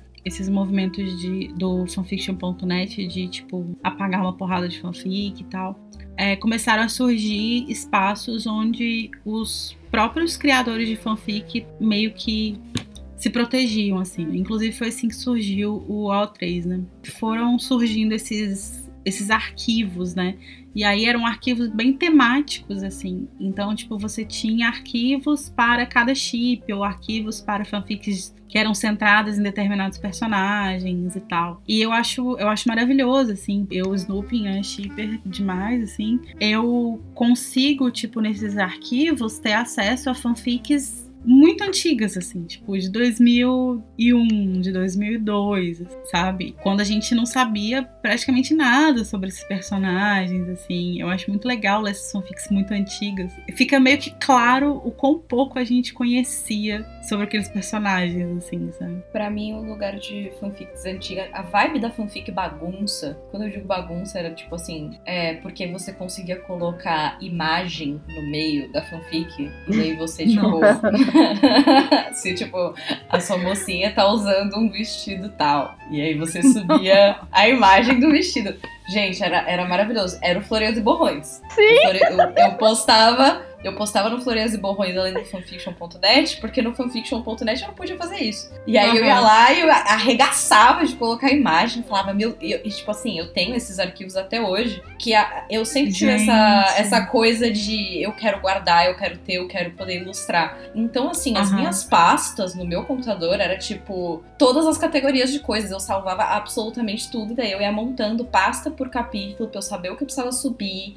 Assim, era uma, era uma fantasia. E o fanfiction.net era mais objetivo, assim, entre aspas. Era, parecia mais um pouco mais sofisticado. Aí eu passei, eu, eu, postava lá originalmente e deixava lá o Floreios e Borrões pra minha bagunça. E tinha uhum. umas fanfics sensacionais, Floreios e Borrões, cara. Nossa, Nossa senhora. era muito zoado. É tipo de tudo que você senhora. puder imaginar e mais um pouco. Nossa. Impressionante. Foi o primeiro lugar que eu escrevi, foi a Floreios e Borrões. Porque eu acessava todos os sites de Harry Potter que tinham na época. E era o, o do Potterish, né? Então, logo de cara eu descobri. E foi como eu descobri as fanfics. Mas o que eu acho muito massa de encontrar essas fanfics do começo dos anos 2000 é que eu entrei no fandom mais tarde. Eu entrei em 2009, 10. Já tinham lançado todos os livros. Eu, eu li todos os livros em, tipo, três meses, sabe? Eu acho muito massa ter essa experiência de, tipo, o que, que as pessoas achavam, principalmente as fanfics que lançaram ali em 2006, antes de Relíquias, com as milhares de teorias mais absurdas possíveis. E eu acho muito legal que a gente, a internet nos dá essa possibilidade de acessar essas coisas, essas pérolas maravilhosas. Cara, isso é muito incrível, assim.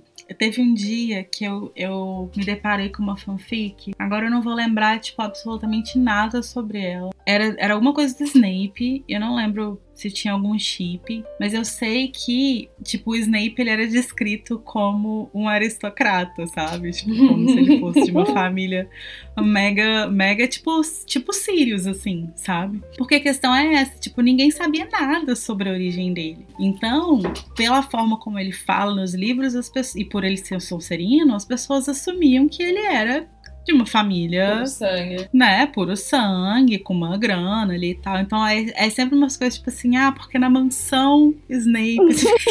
que mansão Snape? Isso é muito engraçado, porque ele realmente dá essa dimensão, assim, né? Tipo, a gente não fazia ideia do que estava acontecendo. A gente não conhecia nada sobre ele. Eu acho isso maravilhoso, assim. Gente, a maior pérola que eu tenho, eu vou ficar devendo, eu posso trazer isso em outro momento pra vocês, mas que foi fora da internet. Que eu esbarrei com um material fanfiqueiro dentro da livraria de Harry Potter. É um livro que eu tenho, eu tenho isso guardado, e eu era muito, né, influenciável, então, tipo, eu entender que aquilo lá, tipo, era, tava publicado, tava sendo vendido, mas não era verdade, demorou um tempo. Mas assim, tem várias é, especulações, que era justamente, né, o que, que ia acontecer antes do término dos livros. E, mano, tudo que eu lembro, assim, que é o mais pérola de todos, é que o Harry ia virar uma estátua. E Hermione tava grávida Virar do o Harry. quê? Ele virava uma estátua de pedra. Meio Uma Crônicas de estátua. Nárnia, assim, uma coisa É, de quan- Nárnia. Quando ele ia, tipo, derrotar o Voldemort, aí, tipo, o feitiço, tipo, matava o Voldemort, mas ele virou uma estátua. E aí a Hermione estava esperando um filho do Harry, e ela morava na cabana do Hagrid, porque ela quis ficar em Hogwarts pra ficar perto da, da estátua. Gente, as coisas que eu vi naquele livro, eu, eu vou 100% Isso tava numa trazer livraria. isso pra você. Estava numa livraria, eu comprei na Saraiva, entendeu? Isso, aquilo, aquilo me tirou do sério. Eu falei, não é possível. Aí é terra sem lei. Deus, Como que isso gente. foi publicado? Isso não faz sentido nenhum. Mas eu vou trazer, eu vou trazer pra vocês. Nossa, aquela, aquele livro Gente, sensacional. Que maluquice. Vamos fazer uma sessão, um outro, um Discord com a galera. Vamos analisar. Vamos analisar esses materiais. Porque, putz, Acho que nunca vale esperei. Nunca Eu, esperei. eu voto sim. Eu boto sim. Eu acho que vale a Eu pena. também. Ah, e, eu- e outra coisa que era muito legal do fanfiction.net e o Flores e Borrões.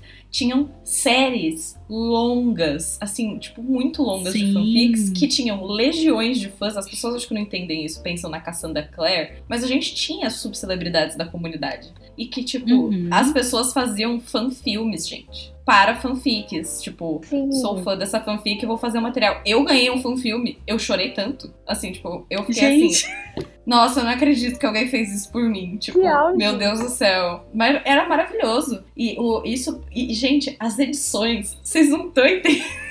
Aquelas coisas tipo. Movie Como é que era? Maker. Movie Mo- Maker. Movie Maker, com os efeitos de fade in e fade out. E as letras cursiva. ali- Nossa, meu Deus do céu.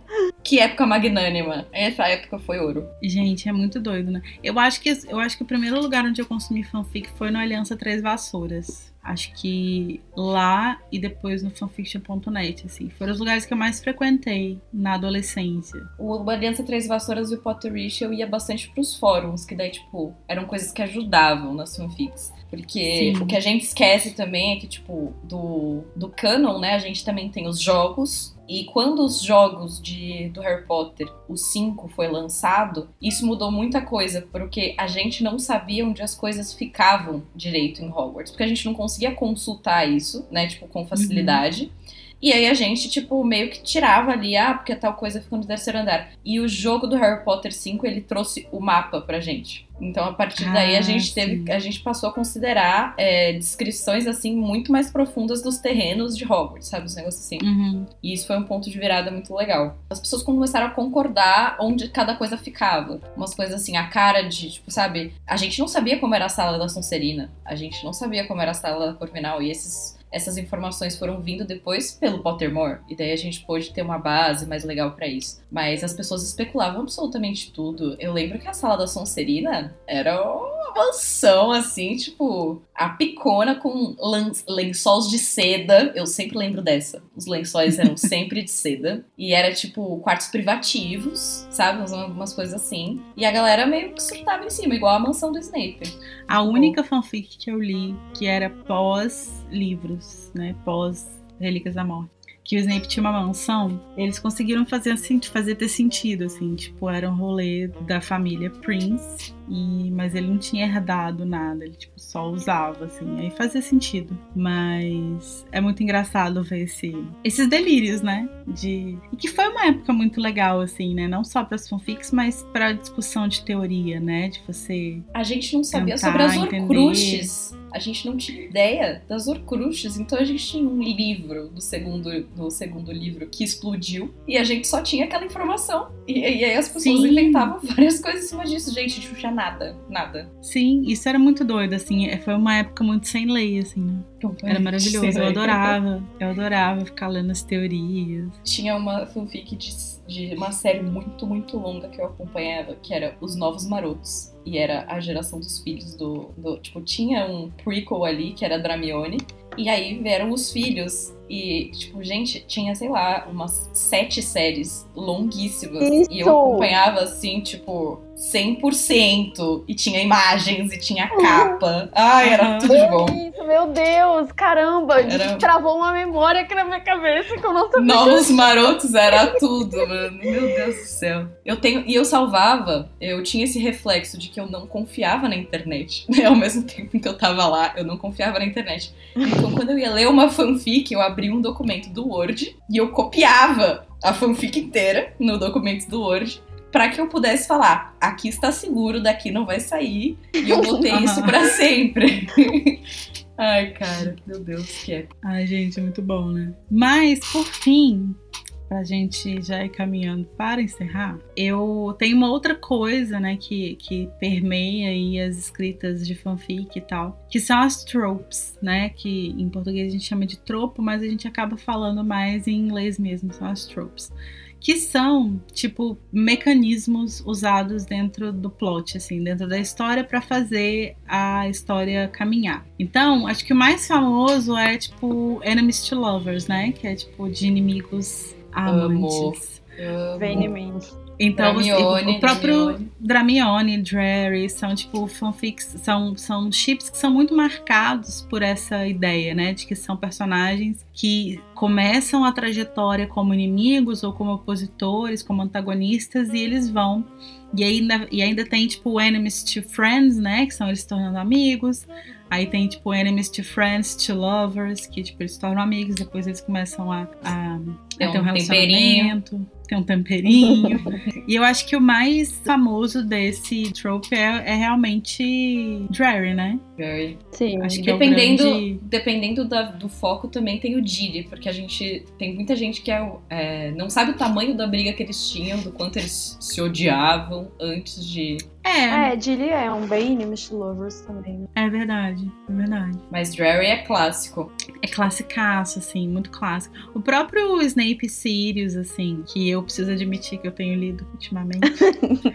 é legal, assim, porque eu acho que é uma ferramenta ali, né, de construção da história, que você força um crescimento dos personagens, né? Porque se eles se odeiam e eles precisam terminar juntos, eles precisam mudar. Então você força uma transformação de ambos os personagens. E isso é legal, porque é uma forma interessante de você desenvolver esses, esses personagens envolvidos, né? E é o, tem também a questão, junto com Enemies to Lovers, o Slow Burn, ou Fa- Fast Burn tem também, eu só sei que tem o Slow Burn. Sim. Uhum. E que daí tem toda a Sim. construção que vai levando, a Lento. tensãozinha. É, você vai 188 mastigando. capítulos. 188 capítulos. Mas é uma Exatamente. delícia, nós gosta. Adoro. É ótimo, adoro um slow burn, gente. Quanto maior, melhor. Uh, a fanfic, gente! A fanfic! Quanto maior, melhor a fanfic. Ai, meu Deus. É. E tem um muito legal também, que é bem específico de Harry, de Harry Potter, né? Que é. E aí ele vai tomar várias formas, assim, que é Harry sem os Dursley. O que, que acontece? Quando a gente pega é, uma boa parte do, do personagem, né, do Harry, é resultante da criação dele nos Dursley. Então, se você tira isso, você também força o personagem a se tornar uma outra coisa. Ele precisa ser diferente, né? Ele não vai ser o mesmo Harry.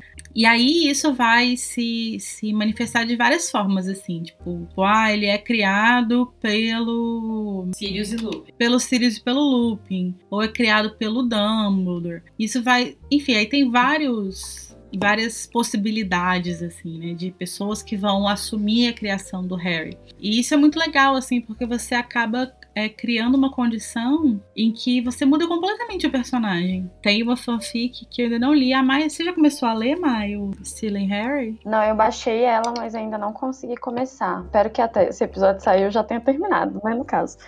Mas eu gosto muito desse trope. Eu gosto mesmo. Inclusive, a minha fic é esse trope porque é uma é o tipo de coisa que eu, eu gosto muito, porque sempre desenvolve uma relação, a relação do Harry com personagens que são muito importantes no fandom, né? E para mim, especificamente, Sim. né? Tem muito do, do Wolfstar criando Harry, uma que eu gosto muito, inclusive, que é The Boy Who Lived, tá no, acho que no Wattpad. Tem várias outras, o do Dumbledore, Dumbledore criando Harry, ou eu, eu nunca li Snape criando Harry, mas tenho vontade, parece ser interessante. Eu gostaria de uma fanfic assim também, parece, deve ser bom. É um então, o Snape é um caso até particular, assim, tipo, eu não eu não consumo muita fanfic of Star para saber dizer se é o mesmo caso. A figura do Snape acabou se tornando uma até um trope individual, assim, que é o que a gente chama de Severitus, porque isso é uma história tipo muito antiga, nem sei quando aconteceu exatamente, mas Severitus era o nome de um de um escritor que um dia ele fez um desafio de tipo, ah, juntou uma galera e falou: "Ah, vamos escrever uma fanfic, eu vou dar o, o, o tema e vocês escrevem".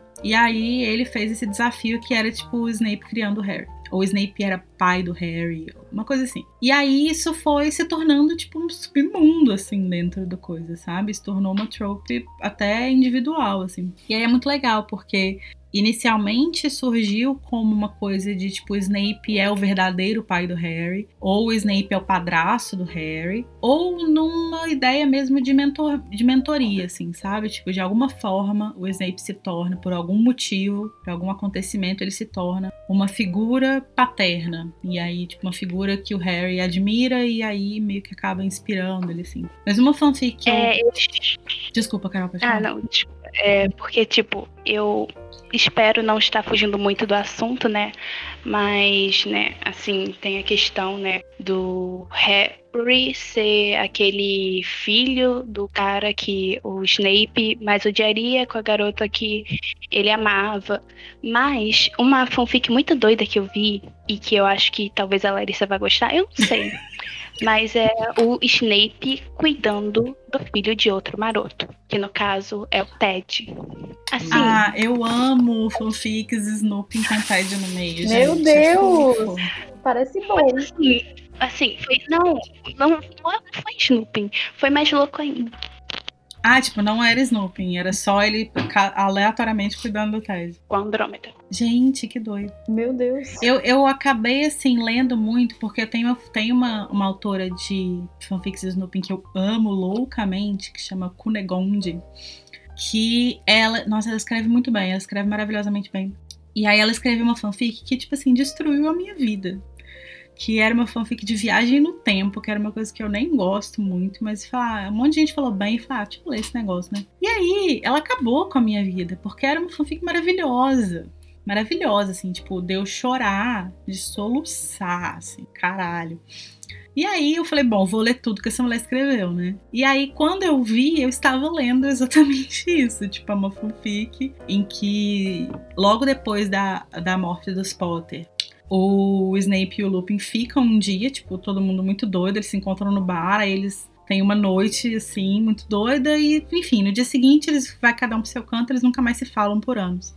E aí, o. Tipo, muitos anos depois e tal, o Snape sobrevive à guerra, o Lupin também, mas a Tonks morreu, e aí o, o Lupin tem o, o Ted e tal. E aí eles meio que voltam a se engraçaram pra cima do outro, assim. e aí é muito legal, tipo, porque ela escreve, o, o looping dessa autora é muito maravilhoso, assim, tipo, ele é muito palpável, sabe? Ele é muito engraçado, ele é muito real, assim. Foi a primeira fanfic que eu li que tinha esse trope que eu falei, cara, tá bom, é legal, tipo, pode ser legal. E aí eu me abri mais para isso, assim. E, e aí tem uma fanfic também que eu super recomendo, que ela infelizmente não tem tradução em português, mas que se chama The Secret Language of Plants. É uma série, na verdade. É, que é basicamente o plot da Stealing, Stealing Harry, que é essa que eu comentei com a Mai, né? Que é tipo, o Harry tá lá sendo criado pelos Dursley, e aí um dia o Snape, como ele já. Enfim, ele até então o, segue o mesmo plot, né? Ele, ele prometeu lá pro Dumbledore de proteger o Harry, não sei o quê.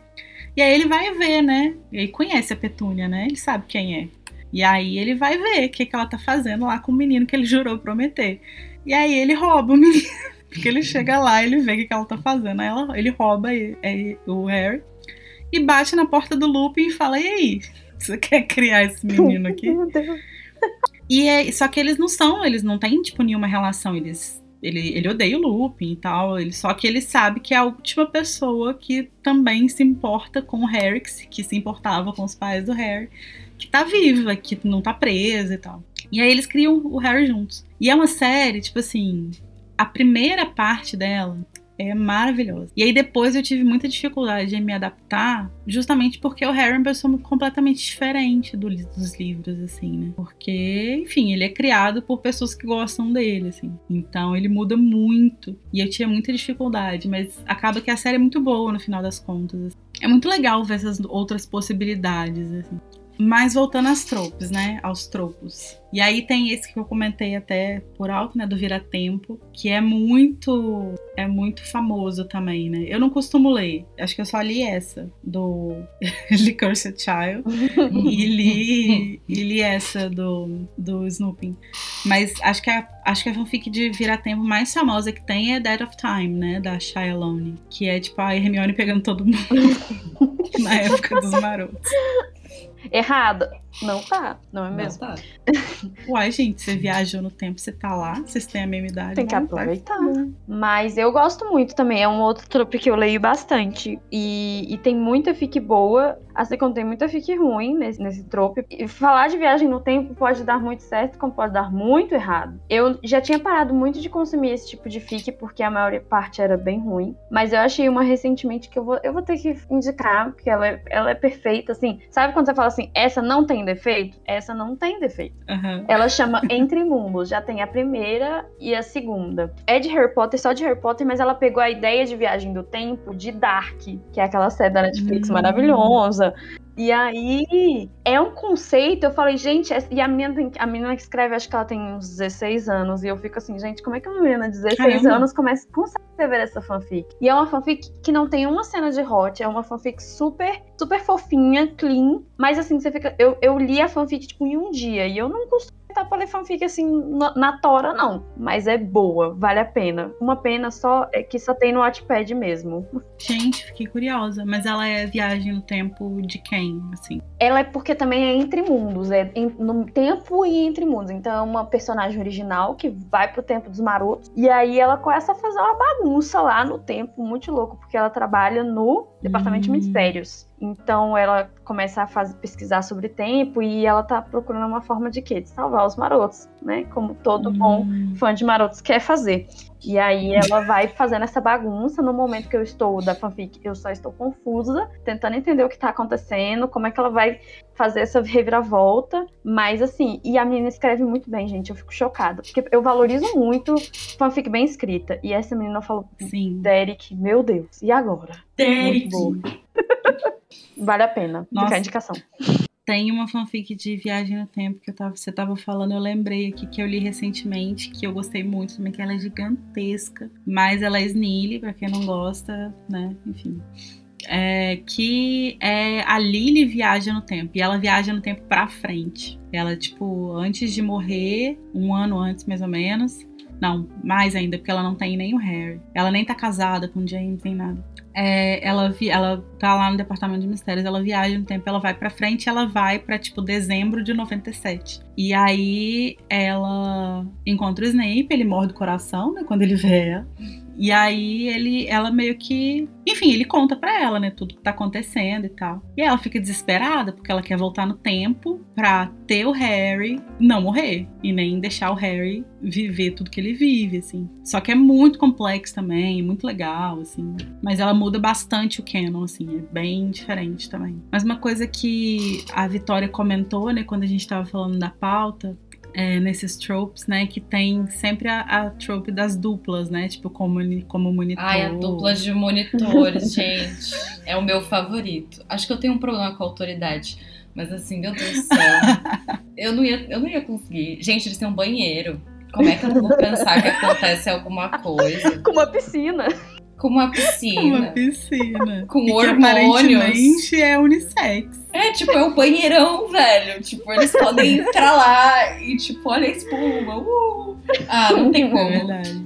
Pra mim, assim, na minha cabeça, o- os monitores, eu falo um pouco disso na minha fanfic, mas, tipo assim, de um jeito um pouco menos caótico. Mas, assim, existe um, uma máfia ali dos monitores, eu tenho certeza. Que, porque, mano, não é possível. Não é possível. E Alguma coisa era- Você acha rola. que eles, O você acha que eles era vendem a senha do banheiro dos monitores? Eu acho que eles vendem droga, eu acho que vem tudo, porque os caras mandam na escola e eles têm um banheiro que só eles podem acessar, nem os, moni- os professores podem acessar. Eles podem fazer o que ele quiser, velho. Nossa, ah, É não sei. verdade. Endless possibilities. Mas o trope dos monitores, né, sempre é, é muito legal que a gente explora bastante, porque é, da perspectiva da maioria das pessoas é como começou a nascer ali as pontas mais é, notáveis do relacionamento do James e da Lily, porque eles foram forçados a, a serem monitores chefes juntos. Deus sabe por que que Dumbledore falou, deixa eu colocar esse menino aqui como monitor-chefe. Esse menino Porque que passou ele tinha os- apostado com a É. Minerva que o James ia pegar a Lily. Aí ele falou, porra, tá demorando demais. Vou fazer isso acontecer. no processo. Não duvido nada. Minerva fazia aposta pra absolutamente tudo. Nada tira isso da minha cabeça. Principalmente com quadribol. Principalmente quadribol. E, né, Com teve certeza. esse relacionamento. E daí o pessoal também fala, ah, Rony e Hermione. Draco e Gina também bate ali, porque rola o, o trope do oitavo ano, em que eles estão ali ao mesmo Sim. tempo. E por aí vai. Eu amo o trope dos monitores, gente. É tudo. O trope do, do oitavo ano, inclusive, é bem forte, principalmente no Dramione, né? Que é, Muito. tipo, que são as pessoas que voltaram pra fazer esse, esse ano perdido em Hogwarts, né? O ano de 97 barra 98. E aí é, é o momento em que, como o Harry e o, o Ron não voltam, é o momento em que a Hermione fala, agora eu vou. Agora eu agora eu vou pegar aquele louro ali, ó. Mano, eu a última fic de oitavo ano que eu li, que também tem o trope dos monitores meio que embutido, mas que abriu uma porteira na minha vida que eu não deveria ter aberto e que eu não sabia que existia, é as fics de. Como é que chama? Alfa e Ômega. Eu não sabia que isso existia. Nossa, Vitória! Eu, eu me enfiei. nisso, Vitória! Eu me enfiei, assim, tipo, num buraco sem fundo. Eu devorei a fic inteira em, tipo, uns dois dias. A fic que eu li, pra quem quiser saber, chama All You Want. É praticamente smut o tempo inteiro. Mas Meu vamos Deus. explicar o Alpha e Ômega. Alpha, Omega, Alpha, Beta e Ômega ah, podem se aplicar a qualquer universo, né? Qualquer fandom, não só Harry Potter, mas é um trope genérico. É um trope, mas eu não sei se é um trope. Eu não sei. Larissa, é um trope. É, eu acho que é um trope, sim. Certo. Então, é, ele explora que existe uma característica animalesca ainda existente entre os humanos, de que os humanos são classificados entre alfas, é, alfas, betas, e raramente, pelo menos nessa fanfic foi o meu único contato, raramente tem os ômegas. E os alfas e os ômegas são, assim, biologicamente irresistíveis um para o outro e precisam acasalar. Entendeu? Essa é uma, é uma trope Olha. que funciona muito com a ideia de lobisomem, né? Então é muito comum ter como protagonista desse tipo de fanfic dentro do universo de Harry Potter o Lupin. Ou o Draco por causa da teoria que se popularizou, do Draco lobisomem e tal. Então, assim, Peraí, peraí, peraí, peraí, calma lá, vamos Draco voltar. lobisomem. Eu conheci a Hermione Vamos voltar. Calma lá, vamos com calma. Que negócio é esse? Calma lá. Do Draco lobisomem, gente? Draco Não, volta, lobisomem. volta dois passos aqui, gente. Volta. Dois não, passos. peraí. Essa teoria já comentei um dia em algum episódio. É, mas basicamente foi uma teoria que rolou quando. é, é, que rolou, tipo, logo depois que, que saiu os. que terminou de sair os livros. Que é de que o. O que, que rola? Quando o Draco tenta matar o, o Dumbledore, né, lá na torre, ele não mostra a marca negra. Em momento nenhum a gente vê que o Draco foi marcado com a marca negra. Mas a gente sabe que ele tem uma ameaça, que ele tá ali, não sei o que. Basicamente, resumindo, a teoria de que o Voldemort, como forma de se vingar do- da falha do Lucius e é, manter o poder, a dominação ali sobre os Malfoy, ele não transformou o Draco em comensal. Ele fez o Greyback morder o Draco. E Nossa aí o Draco se tornou um lobisomem. E aí tem umas coisas de tipo assim, no início do, do sétimo livro, quando, quando o Voldemort zoa que o Lupin casou com a Tonks, ele vira pro Draco e fala, tipo assim, você vai cuidar dos filhotes? E aí tem várias pequenas coisinhas assim, não sei o quê. E aí é, uma, é uma teoria bem. É uma teoria bem escrita, mas é uma teoria que tem pouco embasamento realmente, assim, canônico. Mas se você lê, você fala, pô, legal, dá pra ser.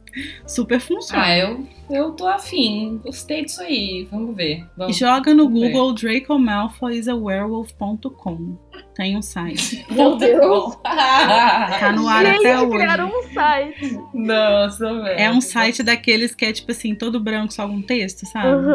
Tipo, tem Com a nada. teoria. Pô, não tem Deus. limites. Exato. Bom, mas isso aí do ômega também tem o, tem o rolê dos feromônios. Ai, gente, nossa. É um negócio assim. é- eu tô falando, é um penhasco que se você escolher passar, você nunca mais vai conseguir desver, entendeu? É muito difícil. Mas assim, não posso dizer que não gostei. Tá aí. E Não Fica a critério.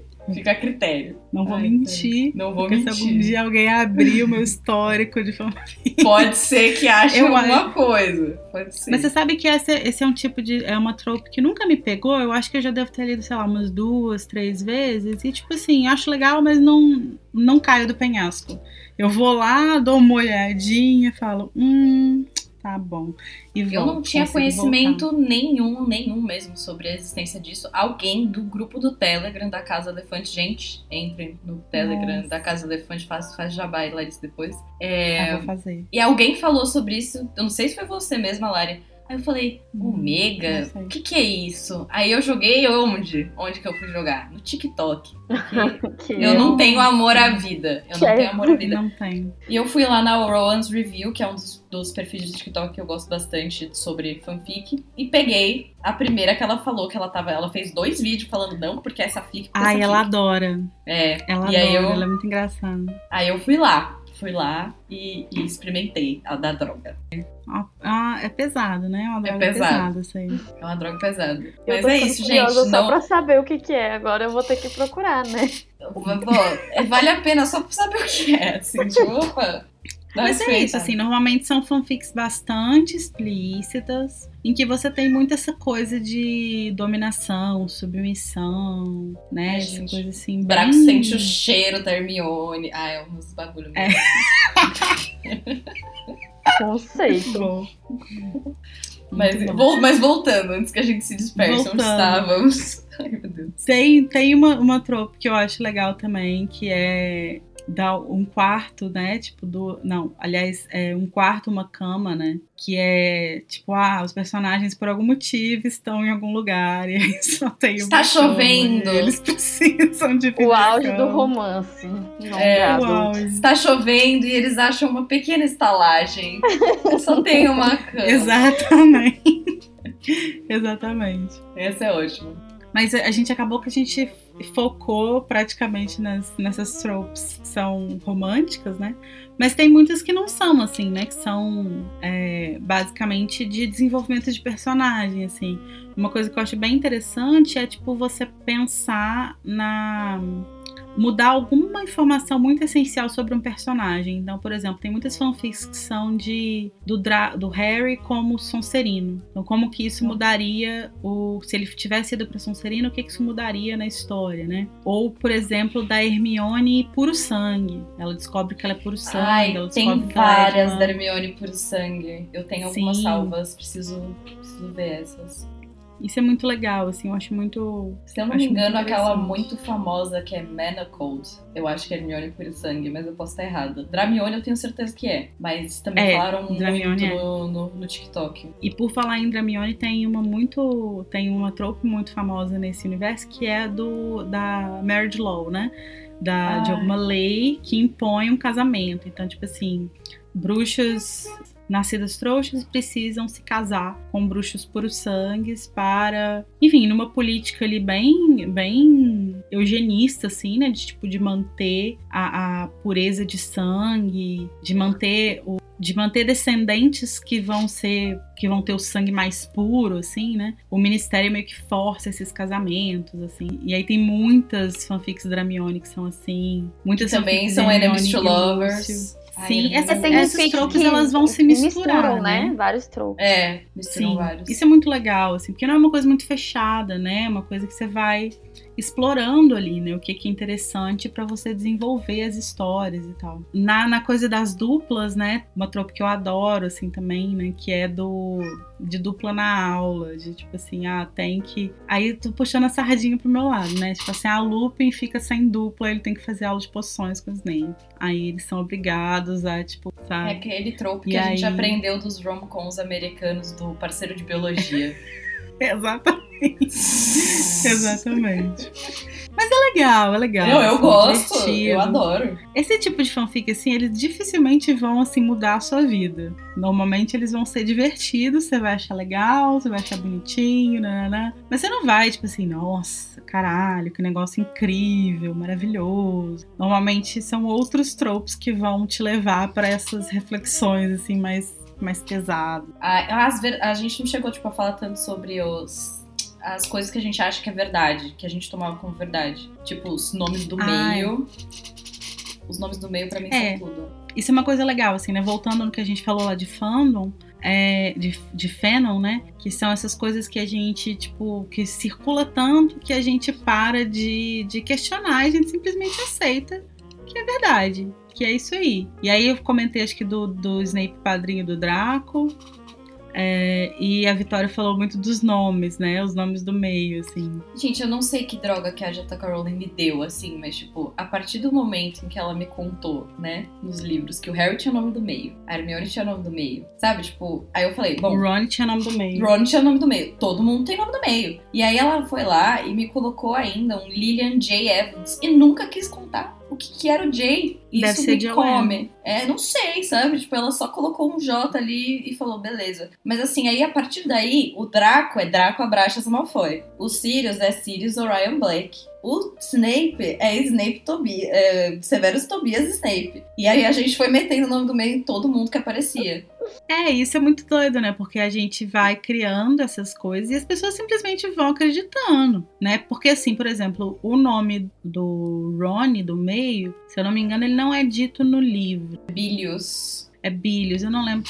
Mas, assim, tem muitos nomes que a gente ficou sabendo depois, assim. Então, a gente assume que é tudo bem você saber o nome depois, assim. É claro que o nome do, do meio do Snape vai ser o nome do pai dele. Faz sentido. O nome do Sim. Harry não é assim? Não é Harry, Exatamente. o nome do pai e o sobrenome? E aí o Harry não foi lá Então. e deu dois nomes pra todos os filhos dele? Então eu vou dar dois nomes pra Exatamente. todo Nome. Exatamente. Mas é tradicional na Inglaterra também essa coisa de nome, segundo nome e sobrenome, né? É uma coisa bem Então, inglesa. nem sempre, nem sempre, nem todo mundo tem. E o que eu acho que é, é mais curioso, na verdade, é que, tipo assim, em Harry Potter a gente tem precedentes de pessoas que têm um segundo nome, que, um nome do meio, que não é do pai ou da mãe, né? Hum. Tipo, o Lupin, por exemplo, ele chama John. Remus John Lupin. John Lupin. E, tipo, John não é o nome do pai dele. Sim. É, o Harry não tem nenhum filho que chama Harry, que tem Harry no meio. O meu headcanon sobre o nome do Snape é que o nome do meio dele é Severus. E que ele tem um primeiro nome trouxa. Gostei. Tipo, um nome muito assim comum.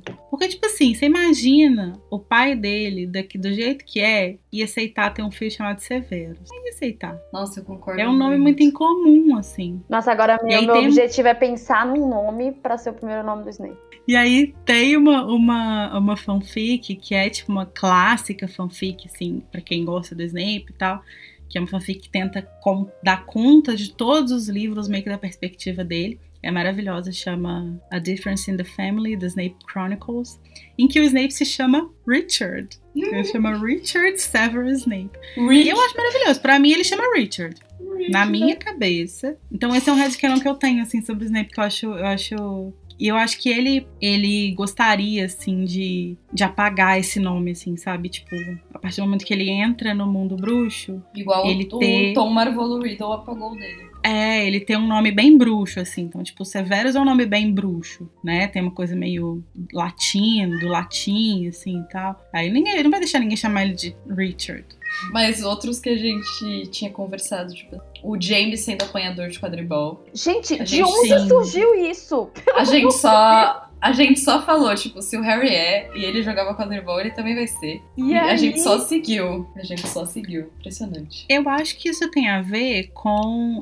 Tem duas coisas, né? Acho que primeiro no, o filme leva. O filme tem essa informação. É, no, no primeiro filme lá, quando o Harry entra na sala de troféus, tem um. um- ah, tem um, um- Tipo um troféuzinho, assim, com o nome do Tipo James. um broche, assim, E com tem lá. de broche. É, e aí tem lá, tipo, que ele é. que ele era apanhador, né? Ah, E- então, culpa dos filmes.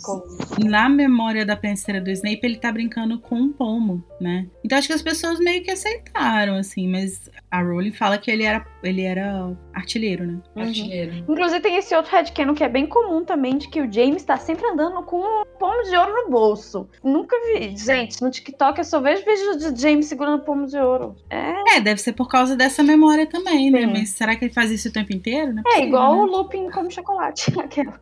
Uma coisa que eu vejo também é o formato dos óculos do James. Que todo Que é igual mundo do Harry, É, né? redondinho. Tinha que ser igual do. É redondinho, mas a gente nunca Sim. tirou isso, mas pra mim sempre foi, vai continuar sendo. É. Eu até estranho quando aparece um, um- alguém, por exemplo, naquela série Marotos, uma história, o James ele usa óculos quadrado. Nossa, como eu estranho. Eu estranho muito. Uhum. E tem o negócio dos irmãos da Molly, né? Que Ai, ela esse tem... é enorme pra mim. Os Eu demorei tanto. Os Que eles gêmeos, têm né? dois... É, Eles- que se tornaram gêmeos, assim. Isso. É, que a gente sabe que eles são irmãos, mas a gente não. Em nenhum momento se diz que eles são gêmeos, mas em todas os- as coisas do mundo eles são gêmeos. E tão arteiros quanto o Fred e o Jorge. Isso, Sim. exatamente, eles são idênticos. Eu acho que a gente supôs que, tipo, se ah, existem gêmeos na família, que tem aquela coisa, né, tipo, que se ocorre gêmeos na família tem mais chance de ter isso de novo, que daí porque a Molly teve os irmãos gêmeos dela e a gente falava, bom, quer dizer, se ela teve gêmeos, então os irmãos dela também eram gêmeos. Mas, gente, eu demorei muito, assim, pra mim continua sendo verdade, eu acho. Acho que eu continuo aceitando. É, eu acho, acho que faz sentido, né? Faz bastante sentido. Os pais da Lily morreram. Eles sim morreram num acidente de carro. Pra mim, isso é. Não sei de onde veio, mas pra mim, os pais Mas eles sempre morreram estão. mesmo, hein? Não, Não, eles mas, tipo, enquanto- morreram, né? Enquanto eles, ela tava na escola. Porque sempre tinha esse plot do tipo, a Lily ficar triste, e daí o James saber, e daí ele consola Ah, ela. tá. E Ah, uns tá. negócios assim. Mas que, tipo, acontecia alguma coisa, tipo, com eles e os dois morriam. Ah, Tipo, o que eu já vi aí- muito também é que ela, que eles, quando eles começam a namorar no sétimo ano, os pais da Lily chamam os, a Lily e o Thiago pra irem jantar, almoçar, sei lá, qualquer refeição lá na casa deles, que seria quando o James conhece o, o Walter. Isso. Não, mas isso aconteceu mesmo, não aconteceu, não? Ai, gente, Não será que eu tô doida? Aconteceu, não, aconteceu? calma. Ai, eu não sei. Não, Eu na que verdade, é, o, o James conhece o Walter quando eles. De- Quando eles estão namorando e tal, e eles levam. Eles fazem tipo um double date, assim. É, tipo, que o daí ela fala. Na carta que ela escreve pro Sirius, que ela fala sobre isso, não era? Ah, bom. Ai, gente. olha. Ai, Ai, carta é, que a ela gente fala não sabe mais o que é canon, o que é, É. Red Canon. Ficamos Tudo sem- vale. Um headcanon legal também que as pessoas aceitaram, que eu acho legal, é que o Pichento é o gato dos Potter. Ah, eu, Ah, eu aceito. Esse. né? Eu 100% aceito. Eu gosto desse, desse coisa, eu não, eu não tenho nenhum apreço, assim, com todo respeito, tá, gente? eu não tenho nenhum apreço específico pela história dos Potter e tal. Mas eu gosto desse headcanon porque quer dizer que o gato tá vivo. Eu fico muito preocupada com o gatinho, porque eu falo, gente, eles tinham um gato, o que aconteceu com o O gato que, que deles? aconteceu com o gato? Falaram que o bichento era tipo, ele é um gato que é diferente, né? Então que ele poderia ter vivido todos esses anos e que ele tem umas. Ele tem uma cara de amassado, de que já viu umas guerras. Ah, eu aceito. Já vi, umas- já vi muita Come coisa. pra, nessa sei lá, a raça do, do bichento que, que o povo fala. Falam que ele é o amasso. É amasso. Ele é, um, ele é uma mistura de amasso, Ele é uma mistura. né? De gato com amasso. É, a, a dona lá da loja fala que ele é muito velho, né? Tem essas coisas, assim. Esse outro, que, que o Newt deu a Aragog pro Hagrid, e aí que eles... Pet shop do, do mundo bruxo. Ele era o, mercad... o mercante que veio com a Aragog do bolso, né? Pra entregar pro Hagrid. Sim. Eu aceito. Mas, enfim. é, eu acho que a gente podia. Eu acho que assim, o mundo das fanfics é muito grande e assim, não dá para dar conta de um, desse negócio gigante é, em um episódio, né? E eu acho que também não faz muito sentido também fazer, tipo, uma coisa tão assim, engessada, né? Eu acho que o mais legal do, do, do universo das fanfics é você mergulhar, né? E tipo, ir e vai desbravando. E um dia você abre uma fanfic alfa, beta, ômega, e de repente você tá lá. E aí no dia seguinte você tá lendo um vira-tempo. E você vai vivendo, assim, você vai descobrindo também o que é o seu rolê, né? Você vai curtindo, você vai descobrindo que você gosta de fanfics mais legais, mais fofinhos ou de fanfics mais darks. Isso é uma coisa legal da gente da gente viver assim, né? Tipo por conta própria assim e, e, meio que desbravando, porque é uma parada gigante assim mesmo, né? É uma é uma imensidão assim de coisa. Aliás, para quem vai procurar coisas e quer saber, ah, mas smut é coisa pesadinha, então como que eu procuro a coisa romantiquinha? Chama fluff. Fluff. Então, se divirtam. É verdade. Bom, gente, mantendo a tradição dos nossos episódios lá na Casa Elefante, de ter o nosso momento avada e o nosso momento patrono, né? Que a gente fala os momentos que a gente mais gosta, que a gente menos gosta do capítulo, etc. A gente vai trazer aqui então o um momento avada que Davra para fanfics, né? Então a gente vai conversar um pouquinho é, sobre uma fanfic que você não gosta, ou se vocês não quiserem falar sobre uma fanfic específica, pode ser sobre tipo um trope que vocês não gostam, um tipo de fanfic que vocês não conseguem ler, que vocês não dão conta.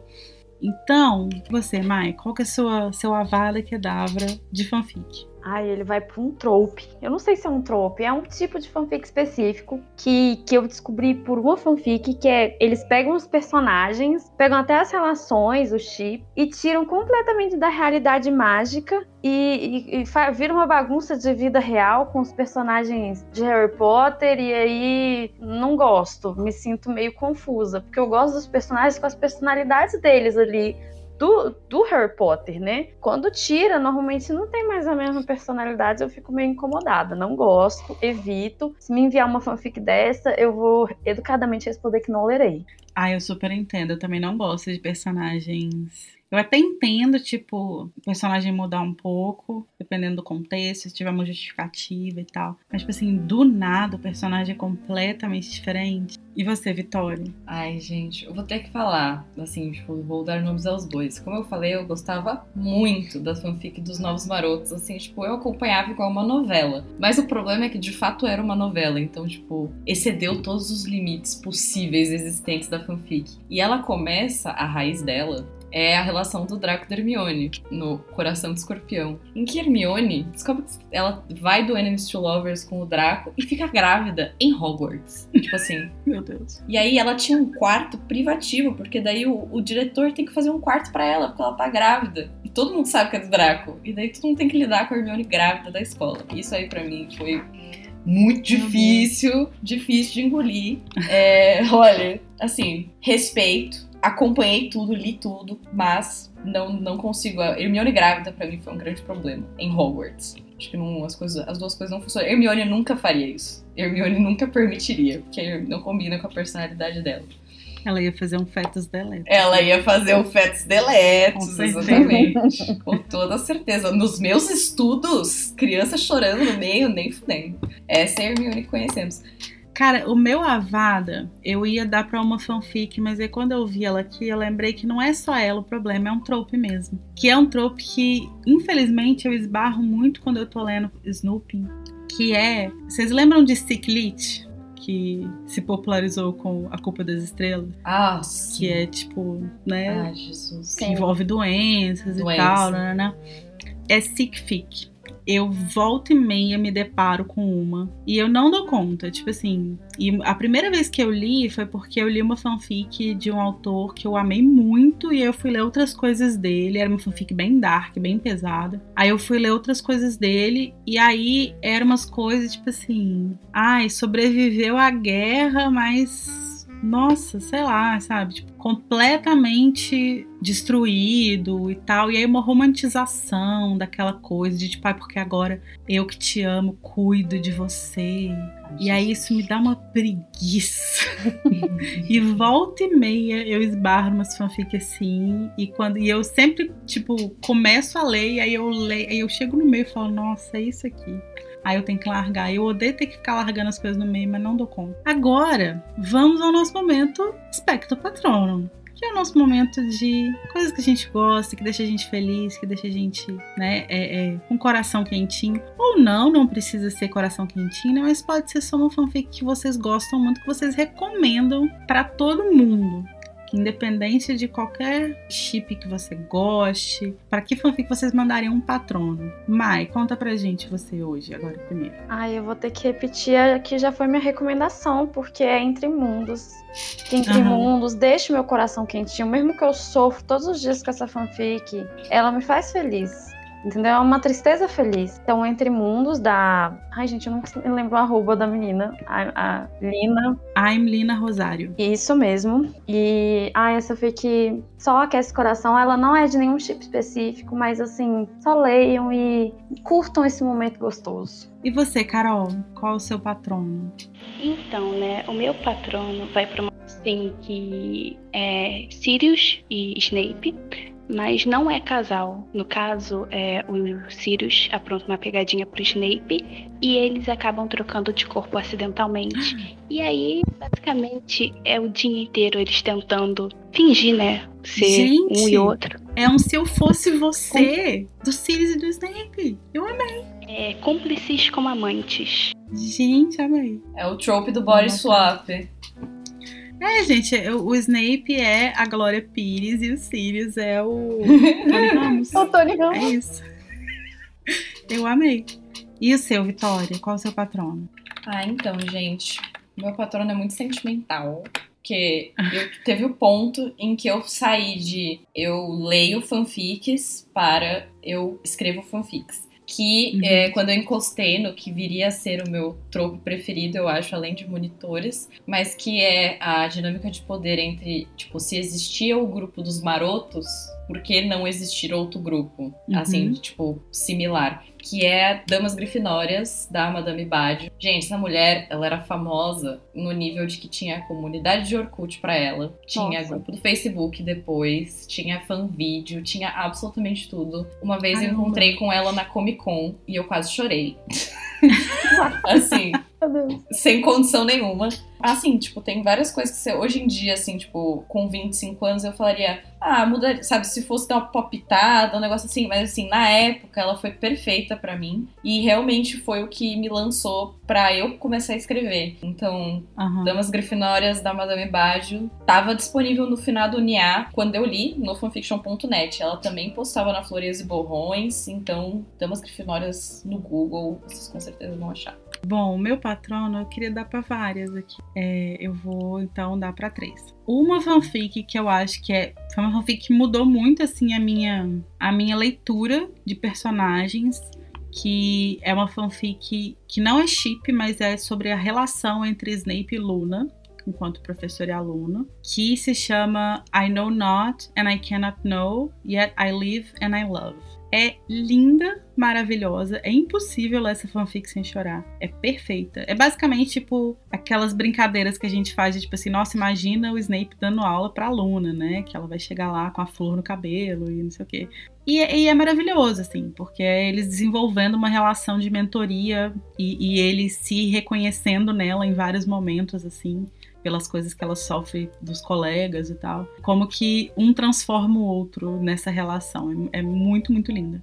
A outra que eu indico demais é aquela que eu falei de Viagem no Tempo, que é Have Your Cake and Eat It, é, da Conegonde, é, que é ela é uma viagem no tempo do Lupin, ela é contada do ponto de vista do Lupin. Enfim, ele volta pra. Ele morreu, ele, ele lembra de tudo, mas ele volta pra pouco antes do, da, da pegadinha lá do Casa dos Gritos no quinto ano. Então ele meio que tenta mudar aquilo ali e tal. Mas é muito bonita também, porque ele lembra da Tonks, ele lembra que ele tem um filho e ele quer, ele sente saudade disso, mas ao mesmo tempo ele tem 16 anos, assim, é muito, é muito bonito. E como eu só indiquei fanfic em inglês e vocês só indicaram fanfic em português, eu vou indicar uma fanfic que eu traduzi, porque eu, eu leio muito pouco fanfic em português, porque eu leio mais Snoopy, Snoopy tem menos coisa assim em português, então uma das fanfics que eu mais amo no mundo, eu resolvi traduzir porque eu acho que todo mundo deveria ler ela. É, não vou ao seu casamento, mas com certeza estarei no seu funeral. E ela é uma fanfic curtinha, ela não tem tipo nem duas mil palavras, mas ela é linda, ela meio que desenha assim o relacionamento dos dois, assim, um relacionamento bastante complicado e tipo meio enemies to lovers assim. É lindíssimo. Enfim, mas então agora, a gente podia então fazer um momento, agora que a gente já deu nossos avados, nossos patronos e tal, a gente podia fazer um momento jabá. Tem um, um feitiço que a gente possa usar de, de símbolo pro jabá? Akio? Acho que não, né? Qual? Akio, porque a gente tá puxando o nosso jabá para, para dentro do podcast. Puxando a sardinha pro nosso. Então, nosso momento Akio, que a gente vai divulgar nossas fanfics, nossos, nossos trabalhos, né? Não só fanfics, se vocês tiverem outra coisa que vocês quiserem divulgar também. É... Você, Mai? Bom, eu tenho uma fanfic que é o meu projetinho, meu coração quentinho, que é What If, que é uma fanfic uh, onde o James sobreviveu e ele, o Lupin e o Sirius têm que criar o Harry. Sim, esse é realmente meu tropo preferido de toda a vida. É, eu espero que a altura que esse podcast vocês estão ouvindo, ele já vai estar no AO3, assim, eu realmente espero que nesse momento já esteja. E uhum. eu comecei nessa aventura de escrever realmente originais, então eu tenho um conto publicado na antologia Histórias Não Contadas da Magia, da editora Triqueta. Escrevendo, mandando para editais e tentando publicar, né? Arrasou. E você, Vitória? Conta pra gente. Ai, gente, então, eu tenho essa saga da minha vida, que foi essa, essa história da Guerra das Realezas. Ela surgiu quando eu tinha 11 anos, então a primeira versão dela foi postada no fanfiction.net, não leiam, assim, 100%. Eu só quero baixar ela de lá para guardar as boas memórias, mas não passem por isso. Eu escrevi a sobrancelha com M, não façam isso com vocês. Quando eu tinha uns, acho que 15, 16, eu resolvi reescrever e essa segunda versão também estava no meu perfil lá. E agora a terceira versão está sendo solta no Archive of Our Own. E vocês podem me achar como Sonsarina em ambos os sites, tanto no fanfiction.net quanto no, no AO3. Antes eu era Vit Weasley, já fui essa época da minha vida, já fui outros negócios, mas hoje em dia sou Sarina. É isso aí. Finjam que meu passado não existiu, pois evolução é real. Mas você tá soltando a versão nova lá no. no isso, o primeiro, né? primeiro capítulo tá disponível no EU3 agora. E eu espero que eu consiga sustentar esse projeto daqui pra frente de uma vez, para que eu possa terminar ele. É isso. Eu não, não, eu já tentei escrever originais e tal, mas, tipo, Harry Potter sempre foi minha paixão. Os personagens dos marotos me envolvem demais, então essa é a história da minha vida, como se diz. Entendo. Bom, eu, o meu perfil, eu publicava no, no fanfiction.net, mas acho que eu vou abandonar aquele negócio lá. Então, basicamente, eu tô no Archive of Our Own, 3. É, o meu perfil lá é Malakian e eu escrevo basicamente fanfics Snooping. Eu tenho, na verdade, um projeto que é um projetão que ainda tá no meio, tá parado, porque a vida tá acontecendo e eu não tô conseguindo ter tempo de escrever, em que eu estou escrevendo fanfics sobre. Todas elas são centradas no Snape, algumas com Snoopy e outras não, mas que são baseadas nas músicas do álbum Folklore da Taylor Swift. e, e é isso. E lá também eu publico, eu publiquei já uma tradução, que é dessa fanfic que eu comentei, e eu tenho traduzido também aos pouquinhos outras fanfics quando eu tô afim assim e pretendo ir publicando outras coisas também para ir colocando em português as fanfics Snooping que eu mais gosto assim, que eu não não acho em português ainda. Queria lembrar vocês que vocês podem é, entrar em contato com a gente pelas redes sociais, qualquer rede social, TikTok, Twitter, Instagram, Facebook, vocês podem mandar mensagem lá. É, vocês também podem entrar no nosso grupo do Telegram, que a Vitória tinha comentado, que a gente conversa muito, a gente fala de um monte de coisa, a gente fofoca, a gente dá umas ideias erradas, tipo, ah, por que você não lê essa fanfic aqui, alfabeto? e aí você cai nesse abismo. É, e a gente tem um grupo no Discord também, onde a gente também conversa. A gente também conversa sobre fanfic, troca ideia de fanfic, tem jogo de RPG, tem uma porrada de coisa. É, então a gente está em todas as redes sociais e tem espaço para a gente é, conversar bastante, trocar muita ideia. É, e vocês podem enviar também sugestões de fanfics, né? Tipo, coisas que vocês leem, que vocês gostam, que vocês acham que outras pessoas deveriam ler. Manda pra gente lá, compartilha com a gente, pra gente poder circular também. E se vocês lerem as nossas fanfics, se vocês forem ler, deixa like, comenta, né? Dá aquela engajada, assim, ajuda o produtor de fanfic independente, né? Por favor. É importante. É isso aí. Gente, queria agradecer muito a presença de, das três que toparam vir aqui nessa jornada de três horas de gravação quase. É, obrigada, Carol. Muito prazer você aqui. Obrigada, Mai. Obrigada, Vitória. E voltem sempre, né? A gente tem mais um episódiozinho aí com a Mai nesse, nesse especial, né? Meu Deus. Mas voltem sempre e é isso, obrigada. Muito obrigada, Lari. Foi ótimo. É, obrigada, Oi, Lari, pelo convite e Casa Elefante por, essa- por criar essa comunidade tão gostosa e tão agradável que nós temos de fãs de Harry Potter aqui, né? Com certeza. O que seria de nós sem o nosso apoio comunitário? O abracinho que a gente tem quando a gente conversa com gente que ama as mesmas coisas que a gente. E que não julga a gente por ler as coisas que a gente lê. Sem É. chip